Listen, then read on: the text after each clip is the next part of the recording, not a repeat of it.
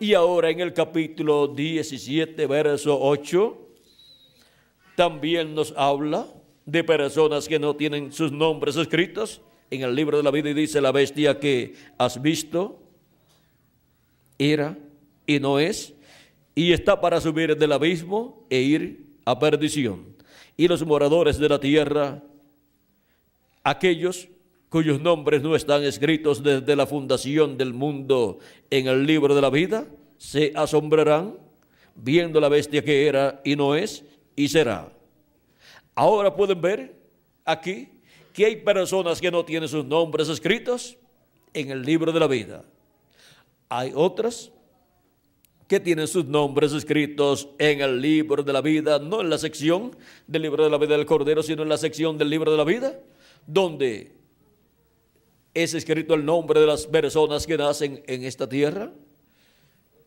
Y esas personas pueden ser borradas del libro de la vida, de esa sección del libro de la vida. Por eso habla en la escritura acerca de borrar el nombre del libro de la vida. Eso vamos a ver, donde habla de que el nombre puede ser borrado, el nombre de alguna persona. Apocalipsis capítulo 3, verso 5, vamos a ver lo que dice ahí.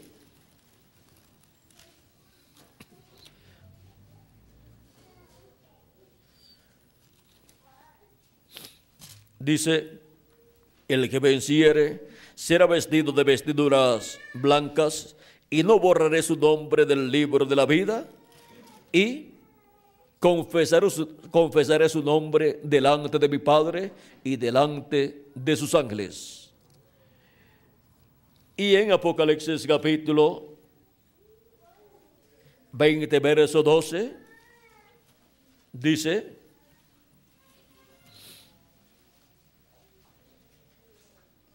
y vi a los muertos grandes y pequeños de pie ante Dios, y los libros fueron abiertos, y otro libro fue abierto, el cual es el libro de la vida. Y fueron juzgados los muertos por las cosas que estaban escritas en los libros según sus obras, y el mar entregó, y el mar entregó los muertos que, que había en él, y la muerte y el Hades entregaron los muertos que había en ellos, y fueron juzgados cada uno según sus obras, y la muerte y el Hades, o sea, la muerte y el infierno, fueron lanzados al lago de fuego. Esta es la muerte segunda.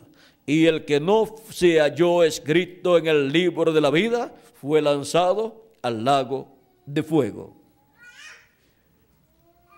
Encontramos en la parábola del rey juzgando las naciones en San Mateo capítulo 25 que colocará Cristo a su derecha a los corderos y a la izquierda a los gabritos y mandará a los gabritos al infierno, al fuego, y a las ovejas las colocará en el reino de Dios, preparado desde antes de la fundación del mundo para las ovejas, para los que tienen sus nombres escritos en la sección del libro de la vida y no son borrados sus nombres y también para los que tienen sus nombres escritos en la sección del libro de la vida del Cordero, que son los primogénitos de Dios, escritos en el cielo desde antes de la fundación del mundo. En Apocalipsis capítulo 22, verso 19 dice, 18 y 19 dice, yo testifico a todo aquel que oye las palabras de la profecía de este libro. Si alguno añadiera estas cosas, Dios traerá sobre él las plagas que están escritas en este libro. Y si alguno quitare de las palabras del libro de esta profecía, Dios quitará su parte del libro de la vida y de la santa ciudad y de las cosas que están escritas en este libro. Hemos visto que hay personas que no tienen sus nombres escritos en el libro de la vida del Cordero ni en la otra sección del libro de la vida. Hay otros que tienen sus nombres escritos en la sección del libro de la vida, pero pueden ser borrados sus nombres si vienen a ser personas que persiguen a la iglesia del Señor Jesucristo o al pueblo hebreo. Y hay otros que tienen sus nombres escritos en esa sección, los cuales no son borrados porque son personas que se han puesto de parte de la iglesia de Jesucristo y en alguna forma le han ayudado. Y ahí tenemos también al grupo de las de fatuas que han sido de ayuda y bendición a través de las diferentes edades de la iglesia del Señor. El cristianismo tiene las vírgenes prudentes y las vírgenes fatuas. La parte del cristianismo que es representado en las vírgenes fatuas es el cristianismo que no ha recibido el Espíritu Santo y por consiguiente no ha nacido de nuevo. Y son mencionadas como las vírgenes fatuas porque no tomaron aceite en sus lámparas, las vírgenes fatuas, y el, aceite representa el Espíritu Santo. Y por cuanto las vírgenes fatuas no tomaron el Espíritu Santo para así obtener el nuevo nacimiento, sino que solamente fueron cristianos profesantes, profesaron a Cristo como su Salvador, pero no obtuvieron el nuevo nacimiento porque no recibieron el Espíritu Santo. Y ahora Vean ustedes, esas personas han trabajado en la obra de Cristo a través de las edades y han sido de bendición para los escogidos que tienen sus nombres en la sección del libro de la vida del Cordero y que en el tiempo que les tocó vivir obtuvieron el nuevo nacimiento. Ahora recuerden, esas personas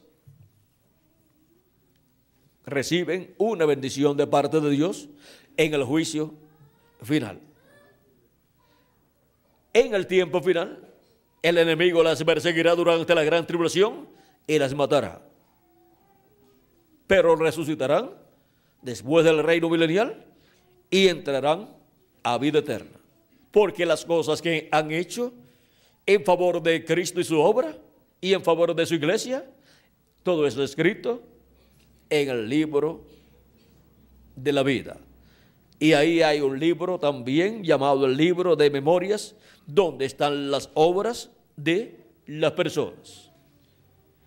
Ahora tenemos también a los primogénitos de Dios, los escogidos de Dios, que ese es el grupo que tiene su nombre escrito en el libro de la vida del Cordero desde antes de la fundación del mundo de los cuales Cristo dijo que son las ovejas que el Padre le ha dado y de las cuales dice que nadie las puede arrebatar de su mano. De las cuales también dijo, mis ovejas oyen mi voz y me siguen. Él dijo también, tengo otras ovejas que no son de terdil, las cuales también me conviene traer. Son los escogidos, los primogénitos de entre los gentiles, los cuales serían llamados y juntados a través de las diferentes edades de la iglesia, por medio de la manifestación de Jesucristo en Espíritu Santo a través de los diferentes mensajeros de cada edad. Y en este día postrero es que son llamados y juntados los últimos escogidos de Dios, las últimas ovejas del redil del Señor. Y son colocadas ¿dónde? En el redil del Señor, que es la iglesia del Señor Jesucristo. ¿En qué parte del redil? En la edad de la piedra angular, que es la edad más importante de todas las edades. En la página 379 y 380 del libro de las edades, dice el precursor de la segunda venida de Cristo, el reverendo William Branham, dice, hablando acerca de la iglesia, dice, vamos a ver,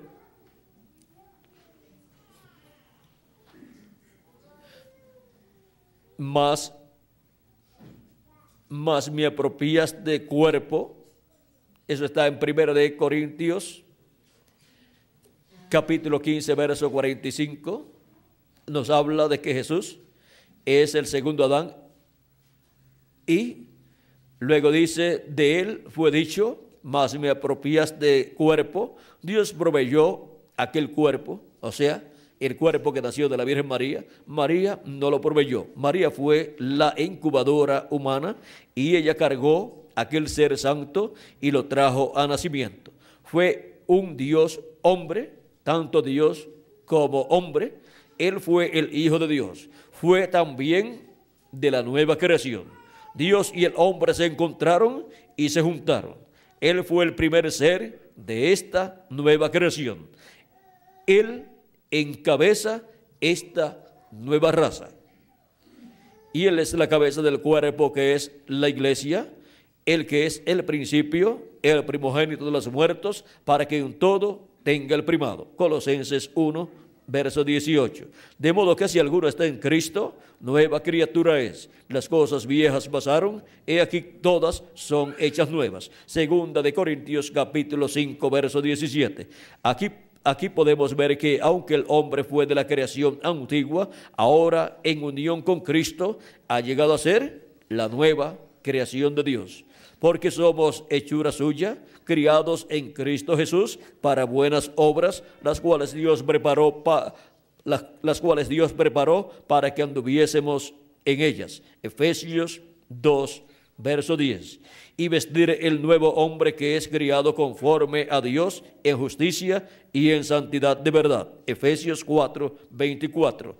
Esta nueva creación, vean, esta nueva creación no es la creación vieja, hecha de nuevo. Esta nueva creación es una nueva creación. No es la creación vieja hecha de nuevo, sino que es una nueva creación. Si fuera así, entonces, o sea, si fuera la vieja creación, si fuera así, entonces no se podría decir que es la creación nueva. La nueva creación es exactamente lo que es. Es otra creación, distinta y aparte de la antigua. Ya no está obrando por medios carnales. Así como fue, así fue como obró con Israel, o sea, por medios carnales. Él escogió a Abraham y también de la simiente de Abraham a través de la línea piadosa de Isaac. Pero ahora él ha decretado, pero ahora él ha decretado una nueva creación de todo parentesco, tribu y nación. Él es el primero de esta creación. Y de entre todas las naciones, él está llamando y juntando un pueblo para su nombre, o sea, una nueva creación. Porque cuando la persona escucha la predicación del Evangelio y cree en Cristo como su Salvador y lava sus pecados en la sangre de Cristo y recibe el Espíritu de Cristo, ha nacido de nuevo y pertenece a una nueva creación, de la cual Cristo es la cabeza, es el primero. Pero ahora Él ha decretado una, nueva, una creación nueva de todo parentesco, tribu y nación, o sea, de todo pueblo, de todo pueblo, lengua y nación. Él es el primero de esta creación. Él fue Dios creado en la forma de hombre. Ahora por medio de su espíritu está creando muchos hijos para sí mismo. ¿Ven? Por medio de ese espíritu, al recibir el espíritu de Cristo, ahí obtenemos el nuevo nacimiento en esa nueva creación y venimos a, ser parte de esa nueva creación. Y por eso es que obtenemos un cuerpo teofánico de la sexta dimensión que pertenece a la nueva creación. Ha obtenido un cuerpo de la sexta dimensión creado por Dios, por Cristo. Esta es la revelación verdadera de Dios. Este fue su propósito. Este propósito tomó forma por medio de la elección. Por eso es que Él podía ver hasta la última edad, cuando todo sería terminado, y verse a sí mismo todavía en medio de la iglesia como el autor de esta nueva creación de Dios. Su poder soberano lo trajo a cumplimiento. Por su propio decreto, Él eligió los miembros de esta nueva creación. O sea que una persona no puede decir, yo quiero ser, yo quiero ser un miembro de esa nueva creación. Ya Dios eligió quiénes serían los miembros de esa nueva creación que es la iglesia del Señor Jesucristo. Y colocó sus nombres ¿dónde? En el libro de la vida del Cordero que contiene los nombres de los miembros de esa nueva creación. Por su propio decreto, Él eligió los miembros de esta nueva creación. Él los predestinó para ser adoptados hijos según el puro afecto de su voluntad. Él lo trajo a cumplimiento por medio de su omnisciencia y su omnipotencia. Si Él no se hubiera asegurado de este detalle, ¿de qué otra manera podría saber que estaría en medio de la iglesia recibiendo gloria de sus hermanos? Él sabía todas las cosas y obró todas las cosas según lo que sabía para que se cumpliera su propósito y su puro afecto. En él digo, en quien asimismo tuvimos suerte, habiendo sido predestinados conforme al propósito del que hace todas las cosas según el consejo de su voluntad. Efesios capítulo 1, verso 11. Aquí tenemos la revelación de que los que pertenecen a la iglesia de Jesucristo, los cuales de edad en edad han estado naciendo en el cuerpo místico de Cristo por medio de creer en Cristo como su Salvador y lavar sus pecados en la sangre de Cristo y recibir su Espíritu Santo, ya fueron predestinados desde antes de la fundación del mundo para formar parte de la iglesia de Jesucristo. Dice aleluya. ¿No está, usted gozoso porque pertenece al Señor? Amén. Ahora vean que no estamos por mera casualidad en esta tierra. Y no ha sido por mera casualidad que hemos recibido a Cristo como nuestro Salvador.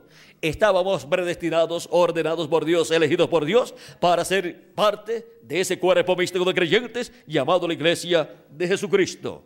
Hemos sido ordenados por Dios, predestinados por Dios, elegidos por Dios desde antes de la fundación del mundo y Él colocó nuestro nombre en el libro de la vida del Cordero.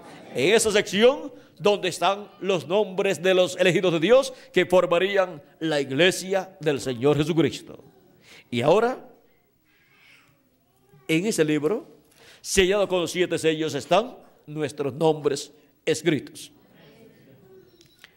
Y cuando se ha manifestado en esta tierra, en carne humana, la última persona que tiene su nombre escrito allí, terminará Cristo haciendo intercesión por esa persona y luego podrá salir del trono de intercesión para reclamar todo lo que él redimió con su sangre preciosa. Podrá entonces él tomar el libro sellado con siete sellos y abrirlo en el cielo y hacer su reclamo y aquí en la tierra entonces resucitar a los muertos en Cristo y transformar a los escogidos que están viviendo en este tiempo final. Cristo todavía se encuentra en el trono de intercesión, haciendo intercesión por sus últimos escogidos que están entrando en su cuerpo místico de creyentes en la edad de la piedra angular. Porque es la única edad que está vigente delante de Dios y está recibiendo los hijos e de Dios de este tiempo final. Están siendo llamados y juntados todos los escogidos de Dios conforme a la profecía de Jesucristo que dijo y enviará sus ángeles y juntarán a sus escogidos desde un extremo del cielo hasta el otro es el llamado de los escogidos de Dios, esa gran voz de trompeta, trompeta final que es la voz de Cristo, por medio de su ángel mensajero en el día postrero, llamando y juntando a sus escogidos con ese mensaje de la gran voz de trompeta del Evangelio del Reino que gira alrededor de la segunda venida de Cristo, como el león de la tribu de Judá, como rey de reyes y señor de señores, en su obra de reclamo. Ahora encontramos que el séptimo sello, el séptimo sello que es la venida del Señor. Miren ustedes, antes de ese sello ser abierto en el cielo y antes de el libro de los siete sellos ser tomado por Cristo y ser abierto en el cielo, ese séptimo sello tiene que ser cumplido aquí en la tierra.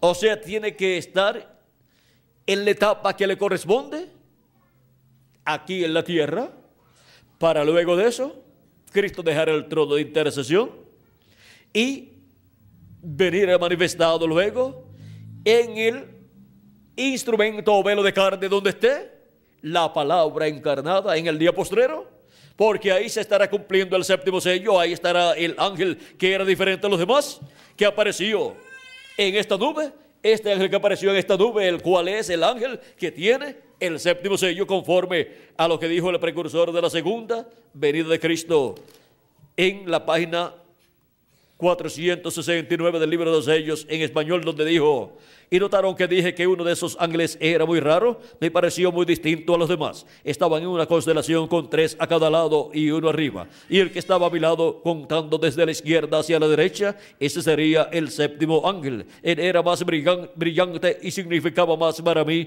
que los demás. Les dije que tenía el pecho así robusto y estaba volando hacia el oriente. Les dije también que me levantó, me alzó ¿Se acuerdan? Ahora aquí está. Era el que tenía el séptimo sello, lo cual han tenido como una pregunta en mi mente toda mi vida. Los otros sellos significaron mucho para mí, desde luego, pero ustedes no se imaginan lo que ha significado este séptimo. Ahora, ¿quién es el que tiene el séptimo sello? El ángel que era diferente a los demás. Y para el séptimo sello ser manifestado en la tierra, ser cumplido en la tierra, así como para ser manifestado el ministerio de cada ángel mensajero de cada edad, en la tierra tuvo que venir. Cada ángel mensajero que se encuentra aquí en esta nube, en su cuerpo tofánico, tuvo que venir en carne humana y tener su ministerio en la edad en la cual Cristo lo envió. Y por medio de ese ministerio y ese mensajero, Cristo estuvo hablándole a su pueblo y llamando y juntando a sus escogidos. Y para el día postrero, el ministerio que corresponde a la edad de la piedra angular es el ministerio del ángel, que era diferente a los demás, siendo manifestado en carne humana y a través de carne humana, a través del ángel del Señor Jesucristo. Y ahí estará el séptimo sello, siendo cumplido en la tierra. Y estará pasando por sus diferentes fases o etapas hasta que se complete el número de los escogidos de Dios. Porque el séptimo sello, que es la venida del ángel que era diferente de todos los demás en carne humana, eso es la venida de la palabra en carne humana, eso es la venida del jinete del caballo blanco de Apocalipsis 19, viniendo en carne humana en el día postrero, viniendo en su ángel mensajero en el día postrero. Por eso el precursor de la segunda venida de Cristo dijo, citando Apocalipsis 19 dijo, pero cuando nuestro Señor aparezca sobre la tierra, Él vendrá sobre un caballo blanco como la nieve y será completamente Emanuel, la palabra de Dios encarnada en un hombre. Eso es la venida del jinete del caballo blanco de Apocalipsis 19, la palabra de Dios encarnada en un hombre. Eso es la venida del ángel que era diferente a los demás, viniendo en carne humana, en un hombre de este tiempo final. Así como estuvo manifestado en un hombre de cada edad llamado el mensajero de cada edad, en la porción correspondiente a cada edad, así para el día posterior estará manifestado en el ángel mensajero de Jesucristo, en la palabra prometida para la edad de la piedra angular, para la edad final, o sea, para la edad eterna de la iglesia de Cristo, para este tiempo en el cual nosotros estamos viviendo y toda promesa hecha para su iglesia para este tiempo final será cumplida en la edad de la piedra angular por medio de la manifestación del ángel que era diferente a los demás a través de su ángel mensajero. Pero ese ángel mensajero de Jesucristo no es el Señor Jesucristo. Él solamente es el instrumento de Cristo a través del cual el ángel que era diferente a los demás, que es Cristo, estará manifestado en el día posterior en el cumplimiento del séptimo sello. Para luego que llame y junte a todos sus escogidos con la gran voz de trompeta del Evangelio del Reino, que gira alrededor de la segunda venida de Cristo.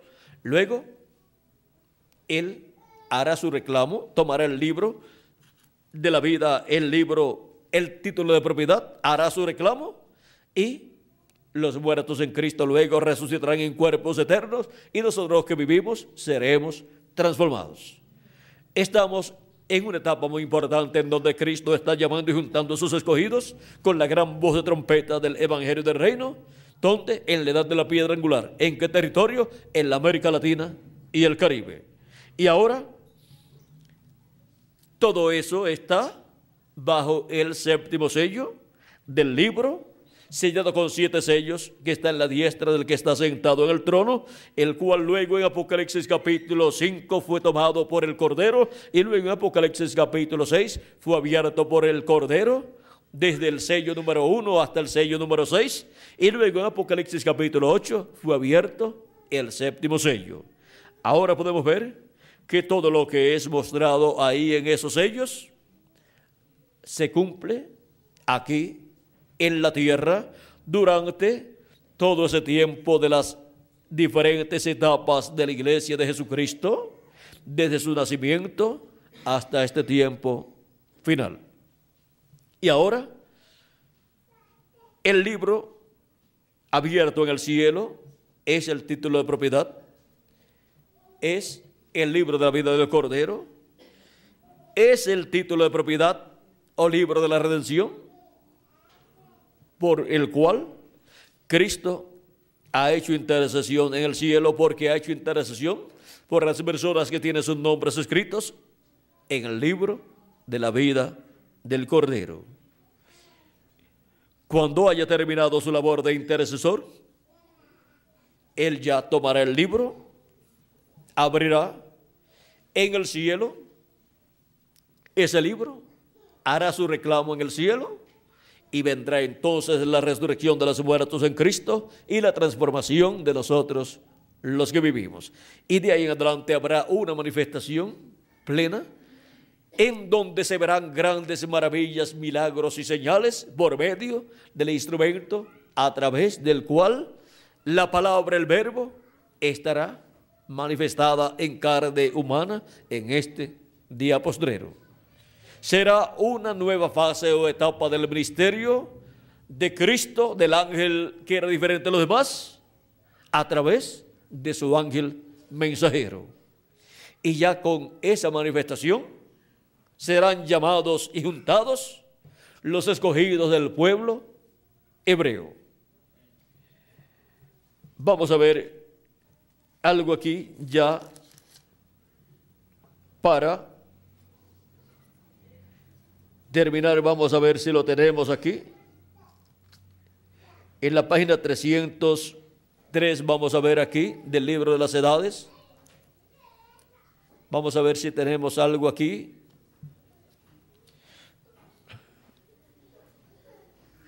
Dice, hablando de los 144 mil hebreos, dice, esto no, esto no sugiere en ninguna manera que no, que no se, que no se,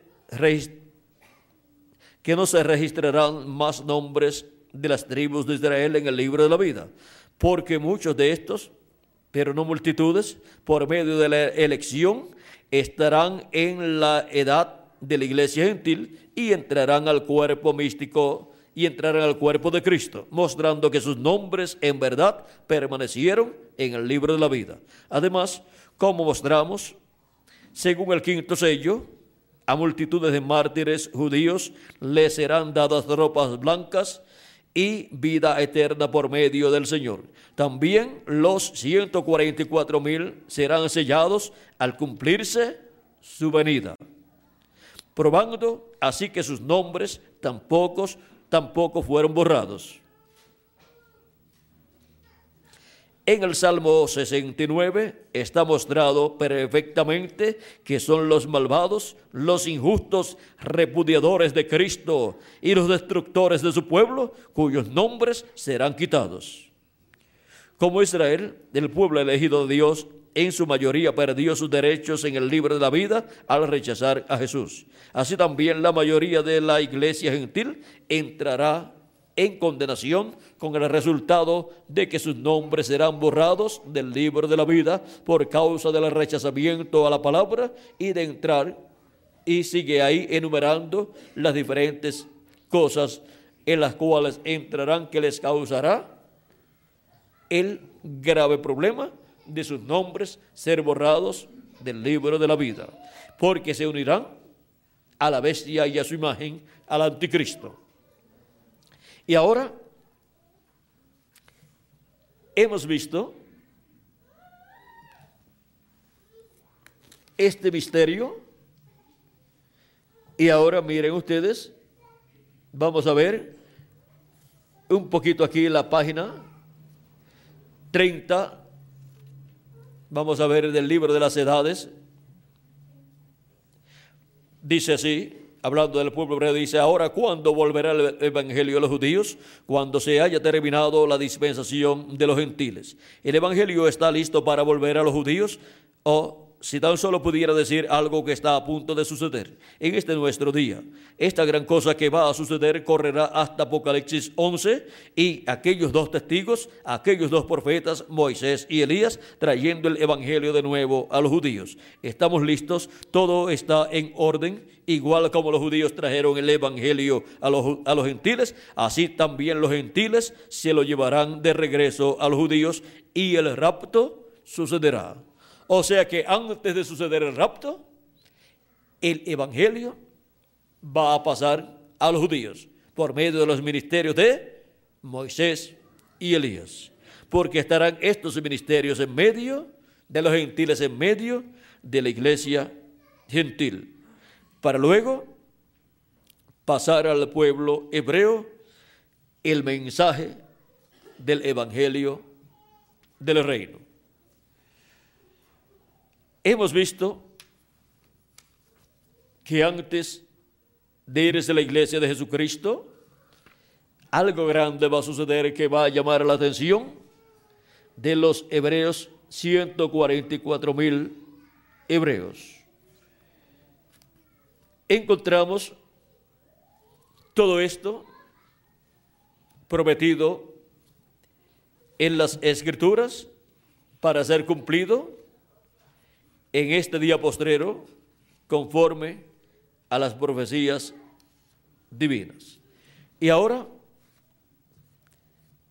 vean ustedes, el pueblo hebreo va a recibir esa bendición de parte de Dios.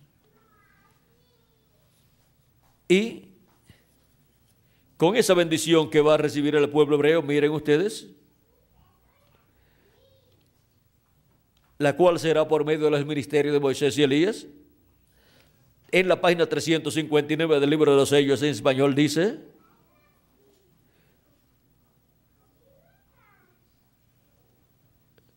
ahora Esaú no tenía necesidad del dinero de Jacob, como tampoco lo necesita Roma, porque Roma tiene las riquezas del mundo en sus manos. Pero hallamos que en aquella ocasión, cuando, todo, cuando todavía era Jacob, se encontró con Dios y estaba y estaba pasando por ese tiempo de tribulación. Entonces Jacob echó mano a algo que era real. Hubo un ángel que bajó del cielo y Jacob mantuvo sus brazos alrededor del ángel y allí se mantuvo. Este ángel le dijo, tengo que irme tengo que irme, ya está amaneciendo. Oh hermano, el día está por aparecer, está por llegar. ¿Está por qué? Por amanecer. ¿Qué día? El día milenial, o sea, el séptimo milenio, y, el, y la séptima dispensación, o sea, séptimo día dispensacional también.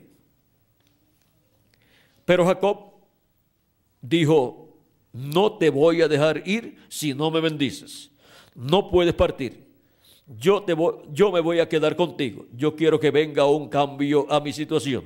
Esos son los 144 mil, los ganadores de dinero que han sido tan deshonestos con las finanzas, pero cuando ellos por fin vean la cosa verdadera y la posibilidad de agarrarse a ello, allí estarán Moisés y Elías porque es por medio de los ministerios de Moisés y Elías que estos 144 mil serán convertidos a Cristo, a Dios.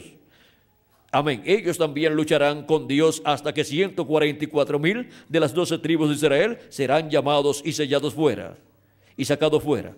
Eso sucede juntamente antes de comenzar la tribulación. Y ahí, vean ustedes, dice cuán hermoso. Estos dos profetas predicarán como Juan el Bautista, les dirán, el reino de los cielos está, está a la mano. Israel, arrepiéntete, arrepiéntete, arrepiéntanse de qué? Arrepiéntanse de sus pecados y de su incredulidad y regresen a Dios. Y ahí lo vamos a dejar. Ahora vean ustedes que habrá algo sucediendo antes de comenzar la tribulación que llamará la atención del pueblo hebreo. Y para la resurrección de los muertos en Cristo también estará sucediendo algo y cuando ya resucitan los muertos en Cristo y todos estemos transformados y nosotros estemos transformados, algo muy grande estará sucediendo a nivel mundial. Y ahí habrá grandes maravillas y milagros, porque la iglesia de Jesucristo ya estará con su cuerpo eterno y estaremos aquí de 30 a 40 días después de la resurrección. Y durante ese tiempo Grandes cosas estarán sucediendo, como cuando Cristo resucitó con los santos del Antiguo Testamento y estuvo 40 días sobre la tierra apareciéndole a sus discípulos en diferentes ocasiones y predicándoles, hablándoles acerca del reino y realizando grandes maravillas también, grandes señales y milagros, Él realizó también. Bueno, hemos visto que todo esto está contenido en el libro de los siete sellos. Ahí aparecen los hebreos también y aparece la iglesia gentil también.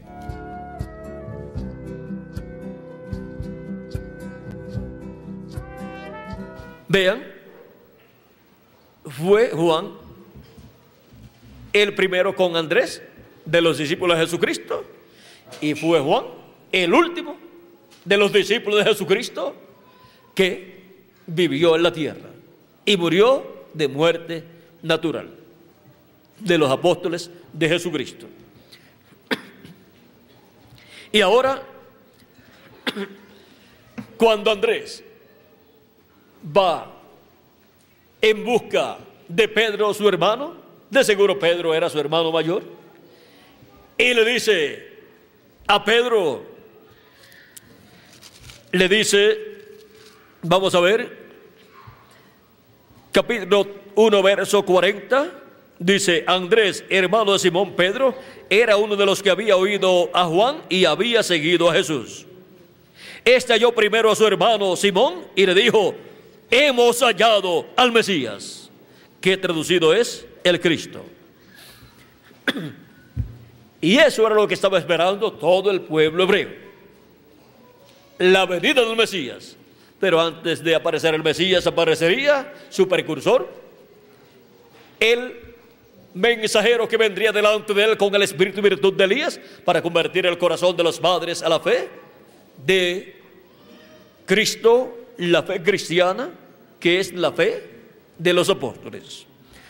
Y ahora comienza ese movimiento de la dispensación de la gracia, comienza en ese entrelace dispensacional, comienza ese movimiento, el cual no era visto con buenos ojos por la religión hebrea, no era visto con buenos ojos por el judaísmo, no era visto con buenos ojos por el concilio de la religión hebrea, el concilio de la Sanedrín, no era visto con buenos ojos por los sacerdotes de aquel tiempo y no era visto con buenos ojos por el sumo sacerdote de aquel tiempo, ni por el sumo sacerdote de el año anterior que era el suegro de Caifás, el cual era Anás.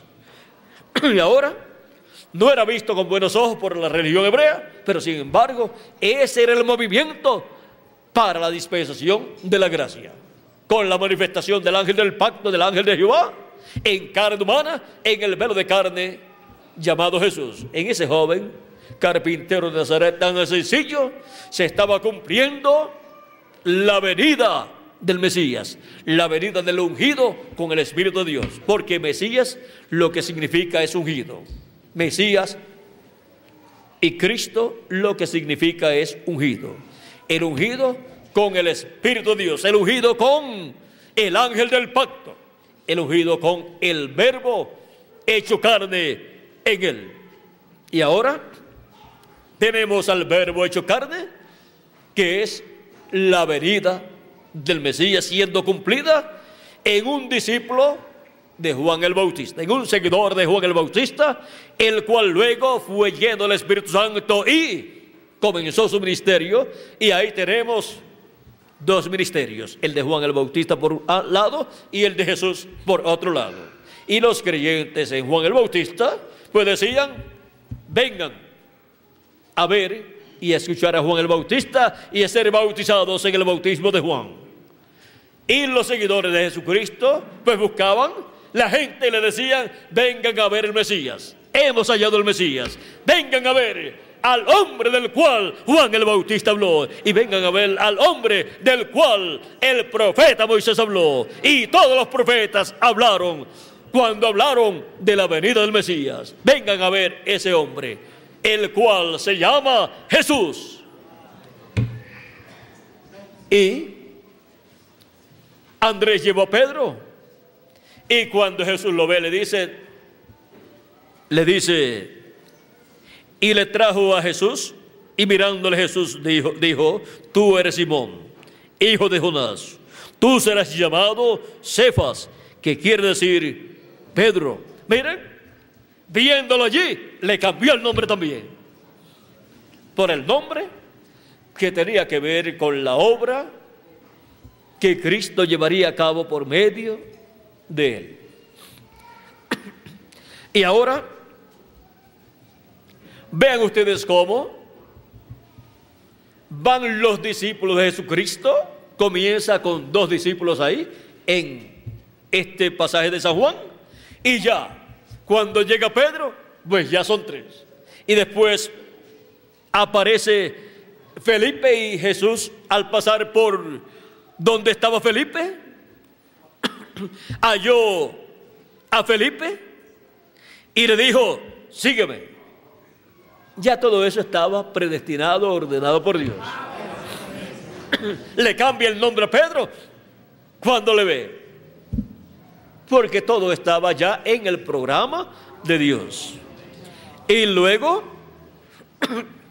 Felipe va a donde Natanael y le dijo a quién habían encontrado, de lo cual hablaremos en la próxima actividad. Y ahora, vean cómo van siendo llamados y juntados los apóstoles, los que serían apóstoles de Jesucristo, los que tendrían el ministerio, que estarían y que estarían brazo a brazo con Jesús, con el mensajero dispensacional. Ahora vean cómo Jesús los va llamando, cómo van apareciendo a medida que Jesús está comenzando su ministerio. Y los unos a los otros se van diciendo cuando el uno va buscando al otro, le dice, hemos hallado al Mesías. Hemos hallado al Mesías. Ese es el mensaje de ellos hemos hallado el Mesías, aquel del cual habló Moisés y aquel del cual hablaron todos los profetas. Esa es la noticia, la buena nueva, la noticia más grande que se podía dar en medio del pueblo hebreo en aquellos días. Porque el evento más grande para aquellos días era el evento de la primera venida de Cristo, de la venida del Mesías en medio del pueblo hebreo, en el cumplimiento de la promesa divina y ya comenzando su ministerio en la semana número 70, comenzando la semana número 70, donde el Mesías tenía que estar en la tierra. Y ahora, la religión hebrea, el concilio del Sanedrín y los sacerdotes y, el sumo sacerdote no podían presentar un hombre como el Mesías, un hombre del concilio del Sanedrín, ni de los sacerdotes, ni de los sumos sacerdotes. Pero ahora Juan el Bautista presenta a un hombre como el Mesías, como el Cristo, como el que vendría después de él. Y luego los discípulos que siguen a Jesús, que primero fueron discípulos de Juan, ahora no están llevando la gente a Juan, sino que las están llevando a Jesús. y le están dando a conocer a la gente que ya está en la tierra, aquel del cual habló Moisés, del cual hablaron los profetas y del cual habló Juan el Bautista. Pero ellos no le dicen, vengan a ver a Juan el Bautista para que nos diga quién es el Mesías. Ya lo había dicho cuando le identificó. Ahora vengan a ver al hombre que Juan el Bautista identificó como el Mesías, como el Cristo, como el Cordero de Dios que quita el pecado del mundo. Vengan a ver el hombre que Juan el Bautista dijo que vendría después de él. Y cuando iban a verlo, se quedaban con él. No decían, no es que yo soy discípulo de Juan, por lo tanto, yo tengo que regresarme a Juan, porque yo soy de los discípulos de Juan. Los que hicieron así, pues se quedaron como discípulos de Juan. Y cuando vino el Espíritu Santo, no vino sobre los discípulos de Juan, sino sobre los discípulos de Jesucristo. De entre los cuales muchos eran primero discípulos de Juan y después vinieron a ser discípulos del Señor Jesucristo. Ahora la labor de un precursor es preparar al pueblo para que crean en el que vendrá después de él. Y comienzan creyendo en el precursor. Pero el precursor siempre les estará diciendo, yo no soy él, sino, o sea, no soy el que vendrá en el cumplimiento de la venida del Mesías. Él vendrá después de mí. Él será el próximo profeta que estará en la tierra. Y por consiguiente tiene que ser un profeta dispensacional. Para ser mayor que Juan, pues tenía que ser un profeta dispensacional. Y para ser mayor que el precursor, tanto de la primera o segunda venida de Cristo, tiene que ser entonces un profeta dispensacional, en donde se cumpla esa promesa de la venida del precursado. Y cuando las personas que creyeron en Jesús y vieron en Jesús el cumplimiento de la venida del precursado, el cumplimiento de la venida del hombre, del varón, del cual Juan habló que vendría después de él, anunciaron a las demás personas y se lo anunciaron también a los discípulos de Juan y a todas las personas que estaba presente y que habían encontrado aquel del cual habló Juan, del cual habló Moisés y del cual hablaron todos los profetas. El Mesías, el ungido, el ungido con el Espíritu de Dios. Recuerdan que cuando Jesús leyó en San Lucas capítulo 4, verso 18 en adelante, cuando le dieron el libro del profeta Isaías, él leyó en el capítulo 61 del libro del profeta Isaías. Vean, capítulo 4, verso 17 en adelante dice de San, de San Lucas, y se le dio el libro del profeta Isaías, y habiendo abierto el libro, halló el lugar donde estaba escrito, el Espíritu del Señor está sobre mí, por cuanto me ha ungido para dar buenas nuevas a los pobres, me ha enviado a sanar a los quebrantados de corazón, a pregonar libertad a los cautivos, y vista a los ciegos, a poder libertad a los oprimidos, a predicar el año agradable del Señor. Y enrollando el libro lo dio al ministro y se sentó y los ojos de todos en la sinagoga estaban fijos en él. Y comenzó a decirles, hoy se ha cumplido esta escritura delante de vosotros. Allí estaba el ungido con qué? El ungido con el Espíritu de Dios. Dice, el Espíritu del Señor está sobre mí, por cuanto me ha ungido para dar buenas nuevas a los pobres. Y así comenzó y continuó enumerando las cosas para las cuales había sido ungido. Y luego para morir, llevar nuestros pecados y morir por nosotros en la cruz del Calvario. Ahora vemos quién es el ungido con el Espíritu de Dios. El ungido con el Espíritu Santo, con el ángel del pacto, el ángel de Jehová, que es el verbo que se hizo carne y habitó en medio del pueblo hebreo. Y ungió ese cuerpo de carne con su presencia habitando dentro de ese cuerpo de carne y cumpliendo por medio de ese velo de carne las promesas de la venida del Mesías, de la venida del ungido. Recuerden, el Mesías es el ungido, el ungido con el Espíritu Santo. Mesías, Cristo y ungido es lo mismo. Y ahora, el pueblo hebreo, y en medio del pueblo hebreo hubo muchos ungidos con el Espíritu Santo, como los profetas que Dios envió de edad en edad en medio del pueblo hebreo, y también los profetas de las diferentes dispensaciones. Pero ungido para la dispensación de la gracia, para cumplir la venida del mensajero dispensacional para esa dispensación de la gracia y para llevar a cabo la obra de redención en la cruz del Calvario, era nada menos que el Señor Jesucristo, ungido con el Espíritu Santo, ungido con el ángel del pacto, viniendo con el sello del Dios vivo, para cumplir todo el programa divino para esa nueva dispensación y llevar a cabo así la obra de redención en la cruz del Calvario. Hubo muchas personas que se llamaron Jesús en el tiempo antes de Jesús y en el tiempo de Jesús y después del tiempo en que Jesús estuvo en la tierra y todavía hay muchas personas que se llaman Jesús. Pero uno es el ungido con el Espíritu de Dios llamado Jesús. Y por eso Él es el Señor Jesús Cristo. O sea, Él es Señor y es Cristo. O sea, Él es el Señor y Él es el ungido. Por lo tanto, Él es tanto Padre como Hijo y como Espíritu Santo. En Él estaba la plenitud de Dios. Y cuando se habla de la plenitud de Dios, pues ahí está toda la plenitud de Dios.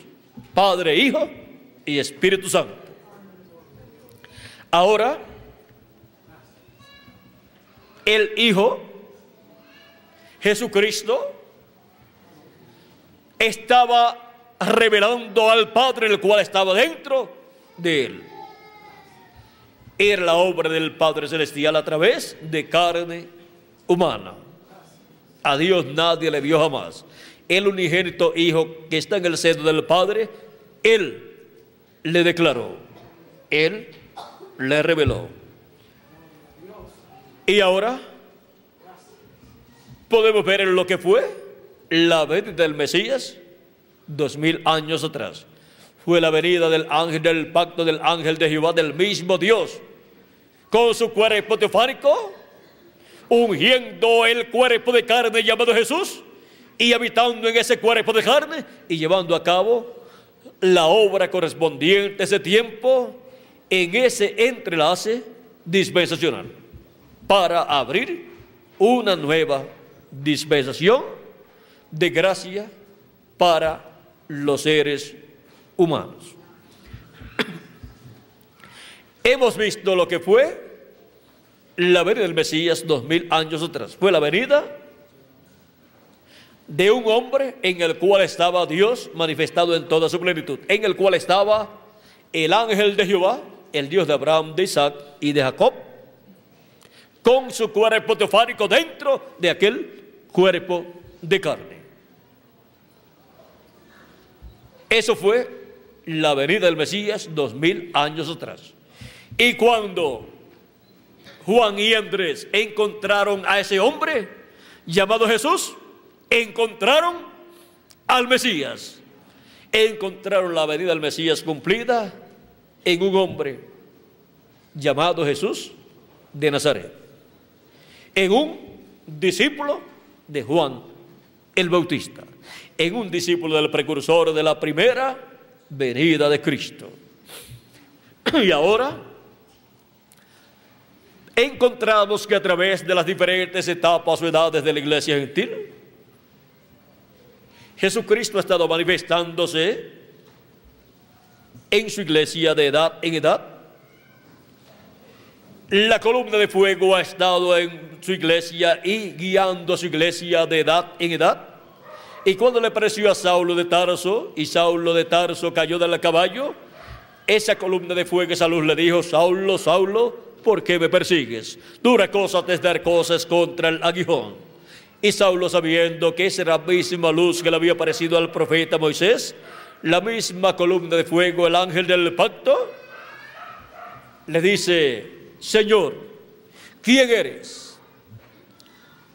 Así como Moisés también le preguntó al ángel del pacto su nombre, ahora Saulo le pregunta su nombre a esa misma columna de fuego, a ese mismo ángel del pacto, y el ángel del pacto le dice, yo soy Jesús, a quien tú persigues. Ahí está el nombre de redención manifestado en la columna de fuego, porque Él llevó a cabo la obra de redención con su cuerpo físico en la cruz del Calvario y ahora está en espíritu, porque su cuerpo físico fue colocado en el trono de Dios en el cielo, se sentó a la diestra de Dios y fue colocado allá para hacer intercesión por cada persona que tiene su nombre escrito en el libro de la vida del Cordero desde antes de la fundación del mundo. Él está en el trono de Dios en el cielo, en el lugar santísimo del templo de Dios en el cielo, haciendo intercesión como sumo sacerdote del orden de Melquisedec, porque Él es el sumo sacerdote de Melquisedec del templo que está en el cielo. Por eso es que Jesús, cuando derramó su sangre sobre la tierra, luego Él no fue al templo que estaba en Jerusalén, para llevar a su sangre y colocarla en el lugar santísimo, porque Él no es el sumo sacerdote de ese templo terrenal, sino del templo celestial. Y por eso tuvo que resucitar y llevar su sangre al templo de Dios en el cielo, al lugar santísimo del templo de Dios, y colocarla sobre el propiciatorio del templo de Dios que está en el cielo y estar allí haciendo intercesión por cada persona que tiene su nombre escrito en el libro de la vida del Cordero. Así como el sumo sacerdote terrenal hacía intercesión en el templo, en el lugar santísimo, por los miembros del Israel terrenal, ahora el sumo sacerdote del templo celestial, Jesucristo, Melquisedec, hace intercesión en el templo de Dios, en el cielo, en el lugar santísimo, por cada miembro del Israel celestial. Y cuando termine su labor allí, ya se acabará la intercesión en el cielo, porque ya la sangre no estará allí, y por consiguiente ya no saldrá misericordia para el mundo del trono de Dios que está en el cielo, sino que saldrá la palabra de juicio siendo hablada por Dios desde, su trono en el cielo y siendo revelada en medio de la iglesia y siendo revelada en la edad de la piedra angular por medio de los ministerios de Moisés y Elías el cuerpo místico de Jesucristo. Y ahora podemos ver para qué fue la primera venida de Cristo y para el día postrero, así como se cumplió la primera venida de Cristo y fue enviado también un profeta con el Espíritu de Elías preparándole el camino al Señor para este tiempo final, luego de Cristo en Espíritu Santo estar, haber estado en medio de su iglesia de edad en edad, el cual cuando le apareció a Saulo de Tarso en la columna de fuego y Saulo le preguntó quién era, él le dijo, yo soy Jesús, a quien tú persigues. Y perseguir a los apóstoles o a los miembros de la iglesia de Jesucristo en aquellos tiempos o en cualquiera de las edades del pasado o en nuestro tiempo es perseguir al Señor Jesucristo. Porque Cristo dice, el que a mí rechaza, rechaza al que me envió. Y también dice, y el que a vosotros rechaza, me rechaza a mí. Pero el que a vosotros recibe, a mí recibe. Y por consiguiente recibe a quién? Al que lo envió, a Dios. Y ahora, vean ustedes cómo de etapa en etapa Cristo ha estado manifestado, el Dios de Abraham, de Isaac y de Jacob, a través del mensajero de cada edad en cada edad de la iglesia gentil. Y para este tiempo final encontramos que los mensajeros de las edades hablaron de la segunda venida de Cristo. Encontramos a San Pablo en sus epístolas profetizando de la segunda venida de Cristo. Encontramos también a San Pedro y a los demás apóstoles, muchos de ellos hablando para y de la segunda venida de Cristo, eso es profetizando. Y encontramos a Jesús también, el cual profetizó de la venida del Hijo del Hombre para el día postrero. Y encontramos también que los profetas del Antiguo Testamento profetizaron de la segunda venida de Cristo. Y encontramos al precursor de la segunda venida de Cristo, el mensajero de la séptima etapa o edad de la iglesia gentil, profetizando acerca de la segunda venida de Cristo el precursor de la segunda venida de Cristo con el espíritu y virtud de Elías, si ustedes lo quieren recibir, es el reverendo William Marion Brannan de Norteamérica. Y él profetizó y fue el más que profetizó de todos los profetas que hayan profetizado de la segunda venida de Cristo. ¿Por qué? Porque Él es el precursor que con su mensaje introduciría la segunda venida de Cristo a este mundo. Por eso es que en casi todos los mensajes que predicó el reverendo William Branham encontramos o poco o mucho acerca de la segunda venida de Cristo. Es que le está preparando el camino y está preparando al pueblo con lo que Él predica y lo que Él anuncia acerca de la segunda venida de Cristo y cómo será el cumplimiento de la segunda venida de Cristo. Por lo tanto, así como Juan el Bautista identificó con su mensaje al que vendría después de él, el precursor de la segunda venida de Cristo con su mensaje identifica al que vendría después de él. Y él dice en sus mensajes quién y cómo será. Y ahora, para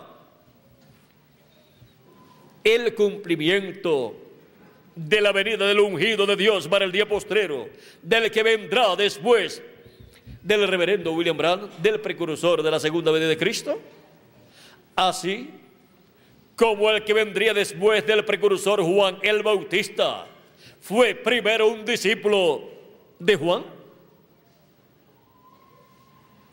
fue un creyente del mensaje de Juan también, y luego comenzó su ministerio. Vean ustedes que hay un entrelace entre el precursor y el precursado. O sea que el precursado se tiene que entrelazar con el precursor y con el mensaje del precursor. No puede aparecer por otro lugar, predicando sin tener ninguna conexión directa con el mensajero y el mensaje que precursa la venida del Señor. Porque el precursado es el que continúa lo que había comenzado el precursor. Y ahora, para este tiempo final, nos habla el precursor de la segunda venida de Cristo y nos dice que su mensaje introducirá a Cristo al mundo. Introducirá la segunda venida de Cristo. Y él dijo que el que tiene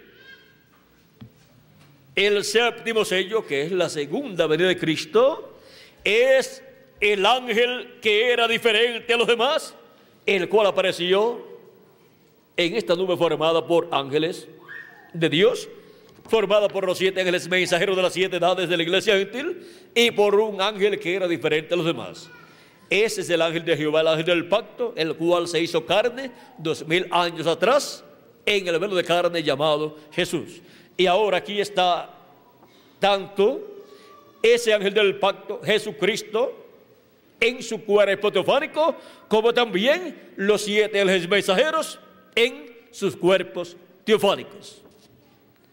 Y ahora, así como cada ángel mensajero de cada edad de la iglesia gentil tuvo que estar en carne humana para tener su ministerio en la edad que le tocó, para el ángel del pacto, el ángel de Jehová, que es Jesucristo con su cuerpo teofánico, tener su ministerio del día postrero conforme a la promesa de la venida del precursado, de la venida del que vendría después del precursor, el reverendo William Branham, para tener su ministerio, tiene que hacerse carne, tiene que tener un cuerpo de carne a través del cual manifieste todo su programa correspondiente a la segunda venida de Cristo. Y ahora, dijo el precursor de la segunda venida de Cristo, en la página, vamos a ver, en la página 469, hablando de este ángel que era diferente a los demás, Dice, y notaron que dije que uno de esos ángeles era muy raro, me pareció muy distinto a los demás. Estaba en una constelación con tres a cada lado y uno arriba. Y el que estaba a mi lado contando desde la izquierda hacia la derecha ese sería el séptimo ángel, el cual era más brillante y significaba más para mí que los demás. Les dije que tenía el pecho así robusto y estaba volando hacia el oriente. Les dije también que me levantó, me alzó. ¿Se acuerdan? ¿Quién fue el que levantó y colocó en esta constelación de ángeles al precursor de la segunda venida de Cristo? Fue este ángel que era diferente a los demás. Ahora aquí está. Era el que tenía el séptimo sello. ¿Quién es el que tiene el séptimo sello? El ángel que era diferente a los demás, el cual forma el cabello blanco del Señor aquí, en esta nube formada por ángeles que forma el rostro del Señor. Vean, aquí están los ángeles de las siete edades y aquí está también el ángel que era diferente a los demás.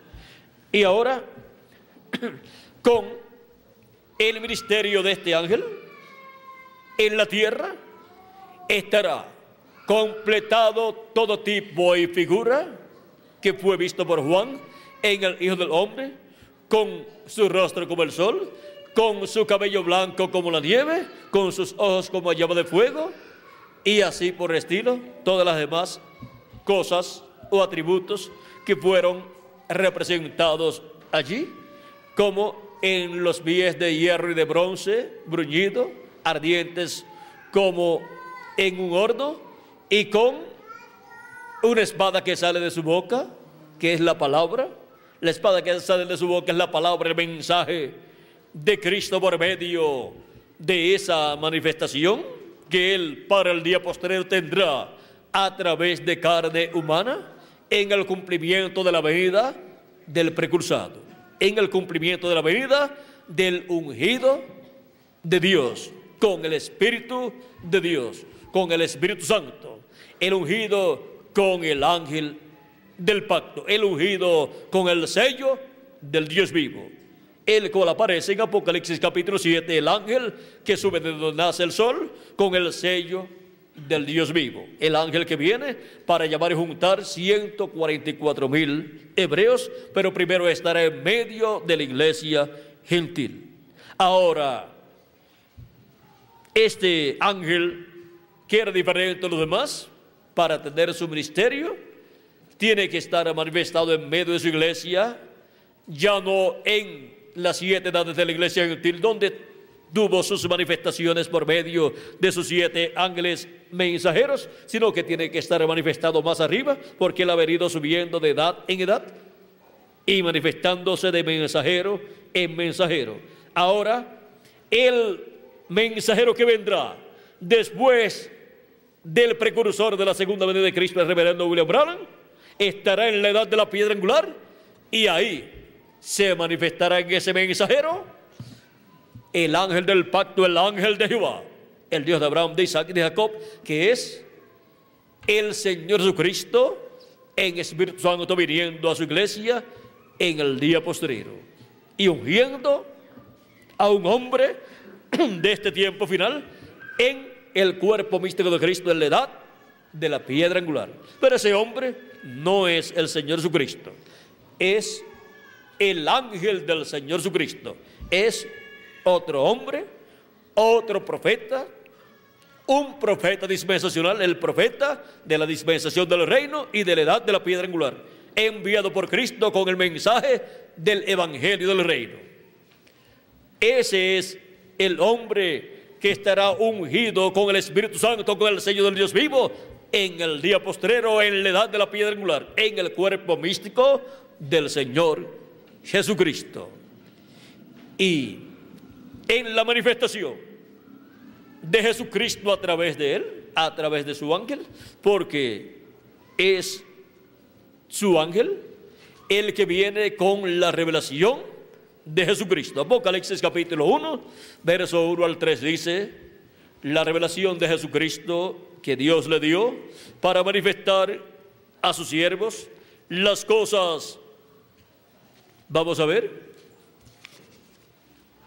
la revelación de Jesucristo que Dios le dio para manifestar a sus siervos las cosas que deben suceder pronto y la declaró enviándola por medio de su ángel a su siervo Juan. Por medio de quien envió Jesucristo su revelación, por medio de quien vino la revelación de Jesucristo, por medio de su ángel mensajero. Y así como vino la revelación del Padre por medio de Jesús, dos mil años atrás, en el cumplimiento de la venida del ungido, de la venida del Mesías, dos mil años atrás, en su obra de redención para morir en la cruz del Calvario, para el día postrero, vendrá Jesucristo revelado, velado y revelado en su ángel mensajero. Su ángel mensajero traerá y vendrá con la revelación de Jesucristo. Vendrá revelando a Jesucristo, vendrá revelando a nuestro amado Señor Jesucristo, así como Jesús reveló al Padre. Ahora el ángel de Jesucristo en el día postrero estará revelando a Jesucristo. Y nadie conocerá quién es el ángel, sino Jesucristo el que lo envía. Y nadie conocerá quién es Jesucristo, sino su ángel, en el cumplimiento de su venida. Y aquellos a quienes su ángel lo quiere revelar por medio de su mensaje en la edad de la piedra angular. Y a quienes lo estará revelando a los que oirán la voz de Cristo por medio de su ángel y subirán a la edad de la piedra angular y ahí reciben toda la revelación de Cristo, velado y revelado en el día postrero en y a través de su ángel mensajero. Esa revelación de la manifestación de Jesucristo a través de su ángel mensajero es para ser dada a los creyentes de Jesucristo en la edad de la piedra angular y dispensación del reino en donde se entrelaza la dispensación del reino con la dispensación de la, gracia. Fue también en la edad de la piedra angular de la primera venida de Cristo donde se entrelazó la dispensación de la gracia con la dispensación de la ley. Y ahora vuelve la edad de la piedra angular para el entrelace dispensacional de la dispensación del reino con la dispensación de la gracia. Y así cumplir Cristo, nuestro Salvador, sus promesas correspondientes a este tiempo final. Ahora recuerden que estas son las promesas hechas para este tiempo final. Y el precursor de la segunda venida de Cristo nos dijo que el séptimo sello que fue abierto en el cielo en Apocalipsis capítulo 8, verso 1, el misterio que contiene es el misterio de la segunda venida de Cristo, de la venida del verbo, de la venida del ángel del pacto, de la venida del Dios de Abraham, de Isaac y de Jacob.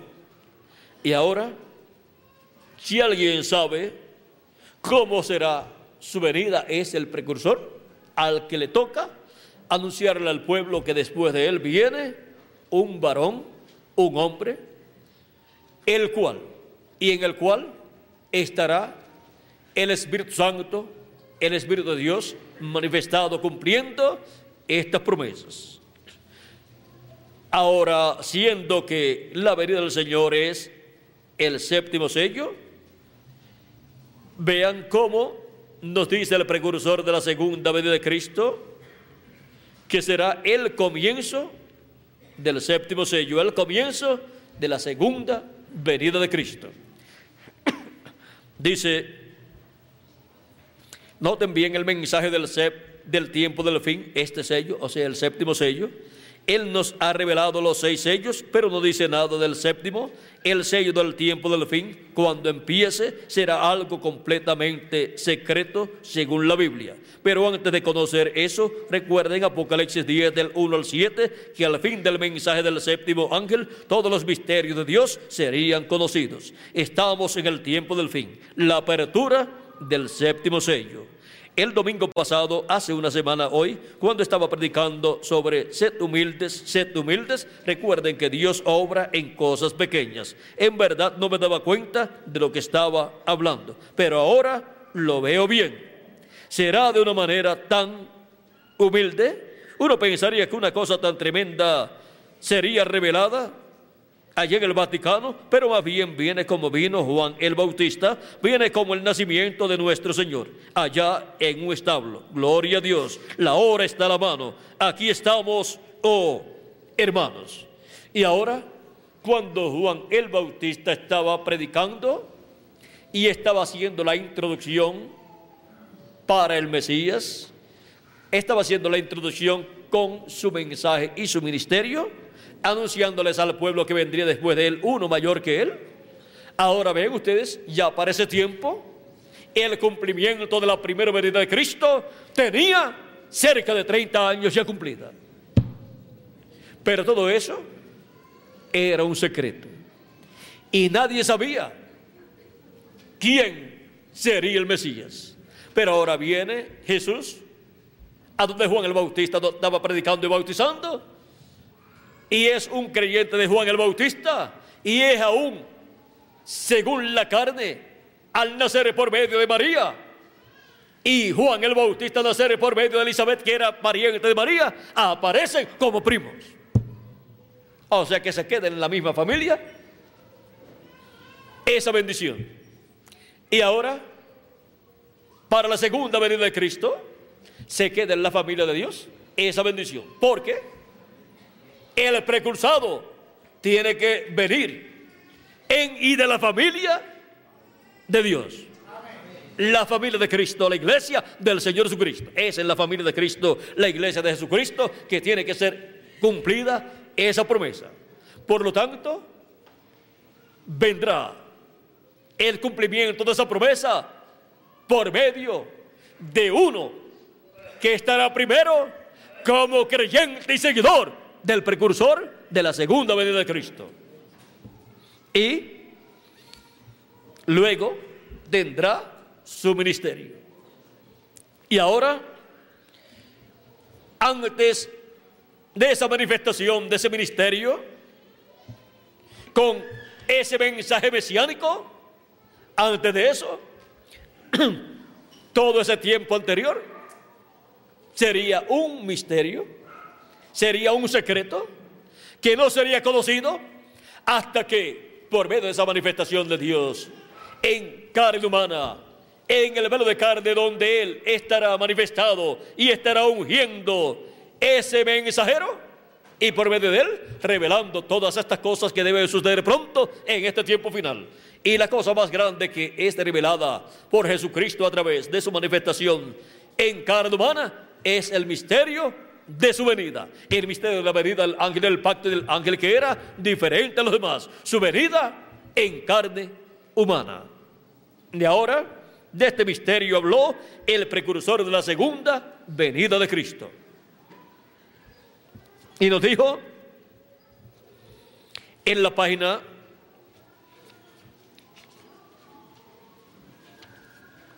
...474... En la parte de abajo de penúltimo párrafo dice, yo no sé quién será, ni qué va a suceder.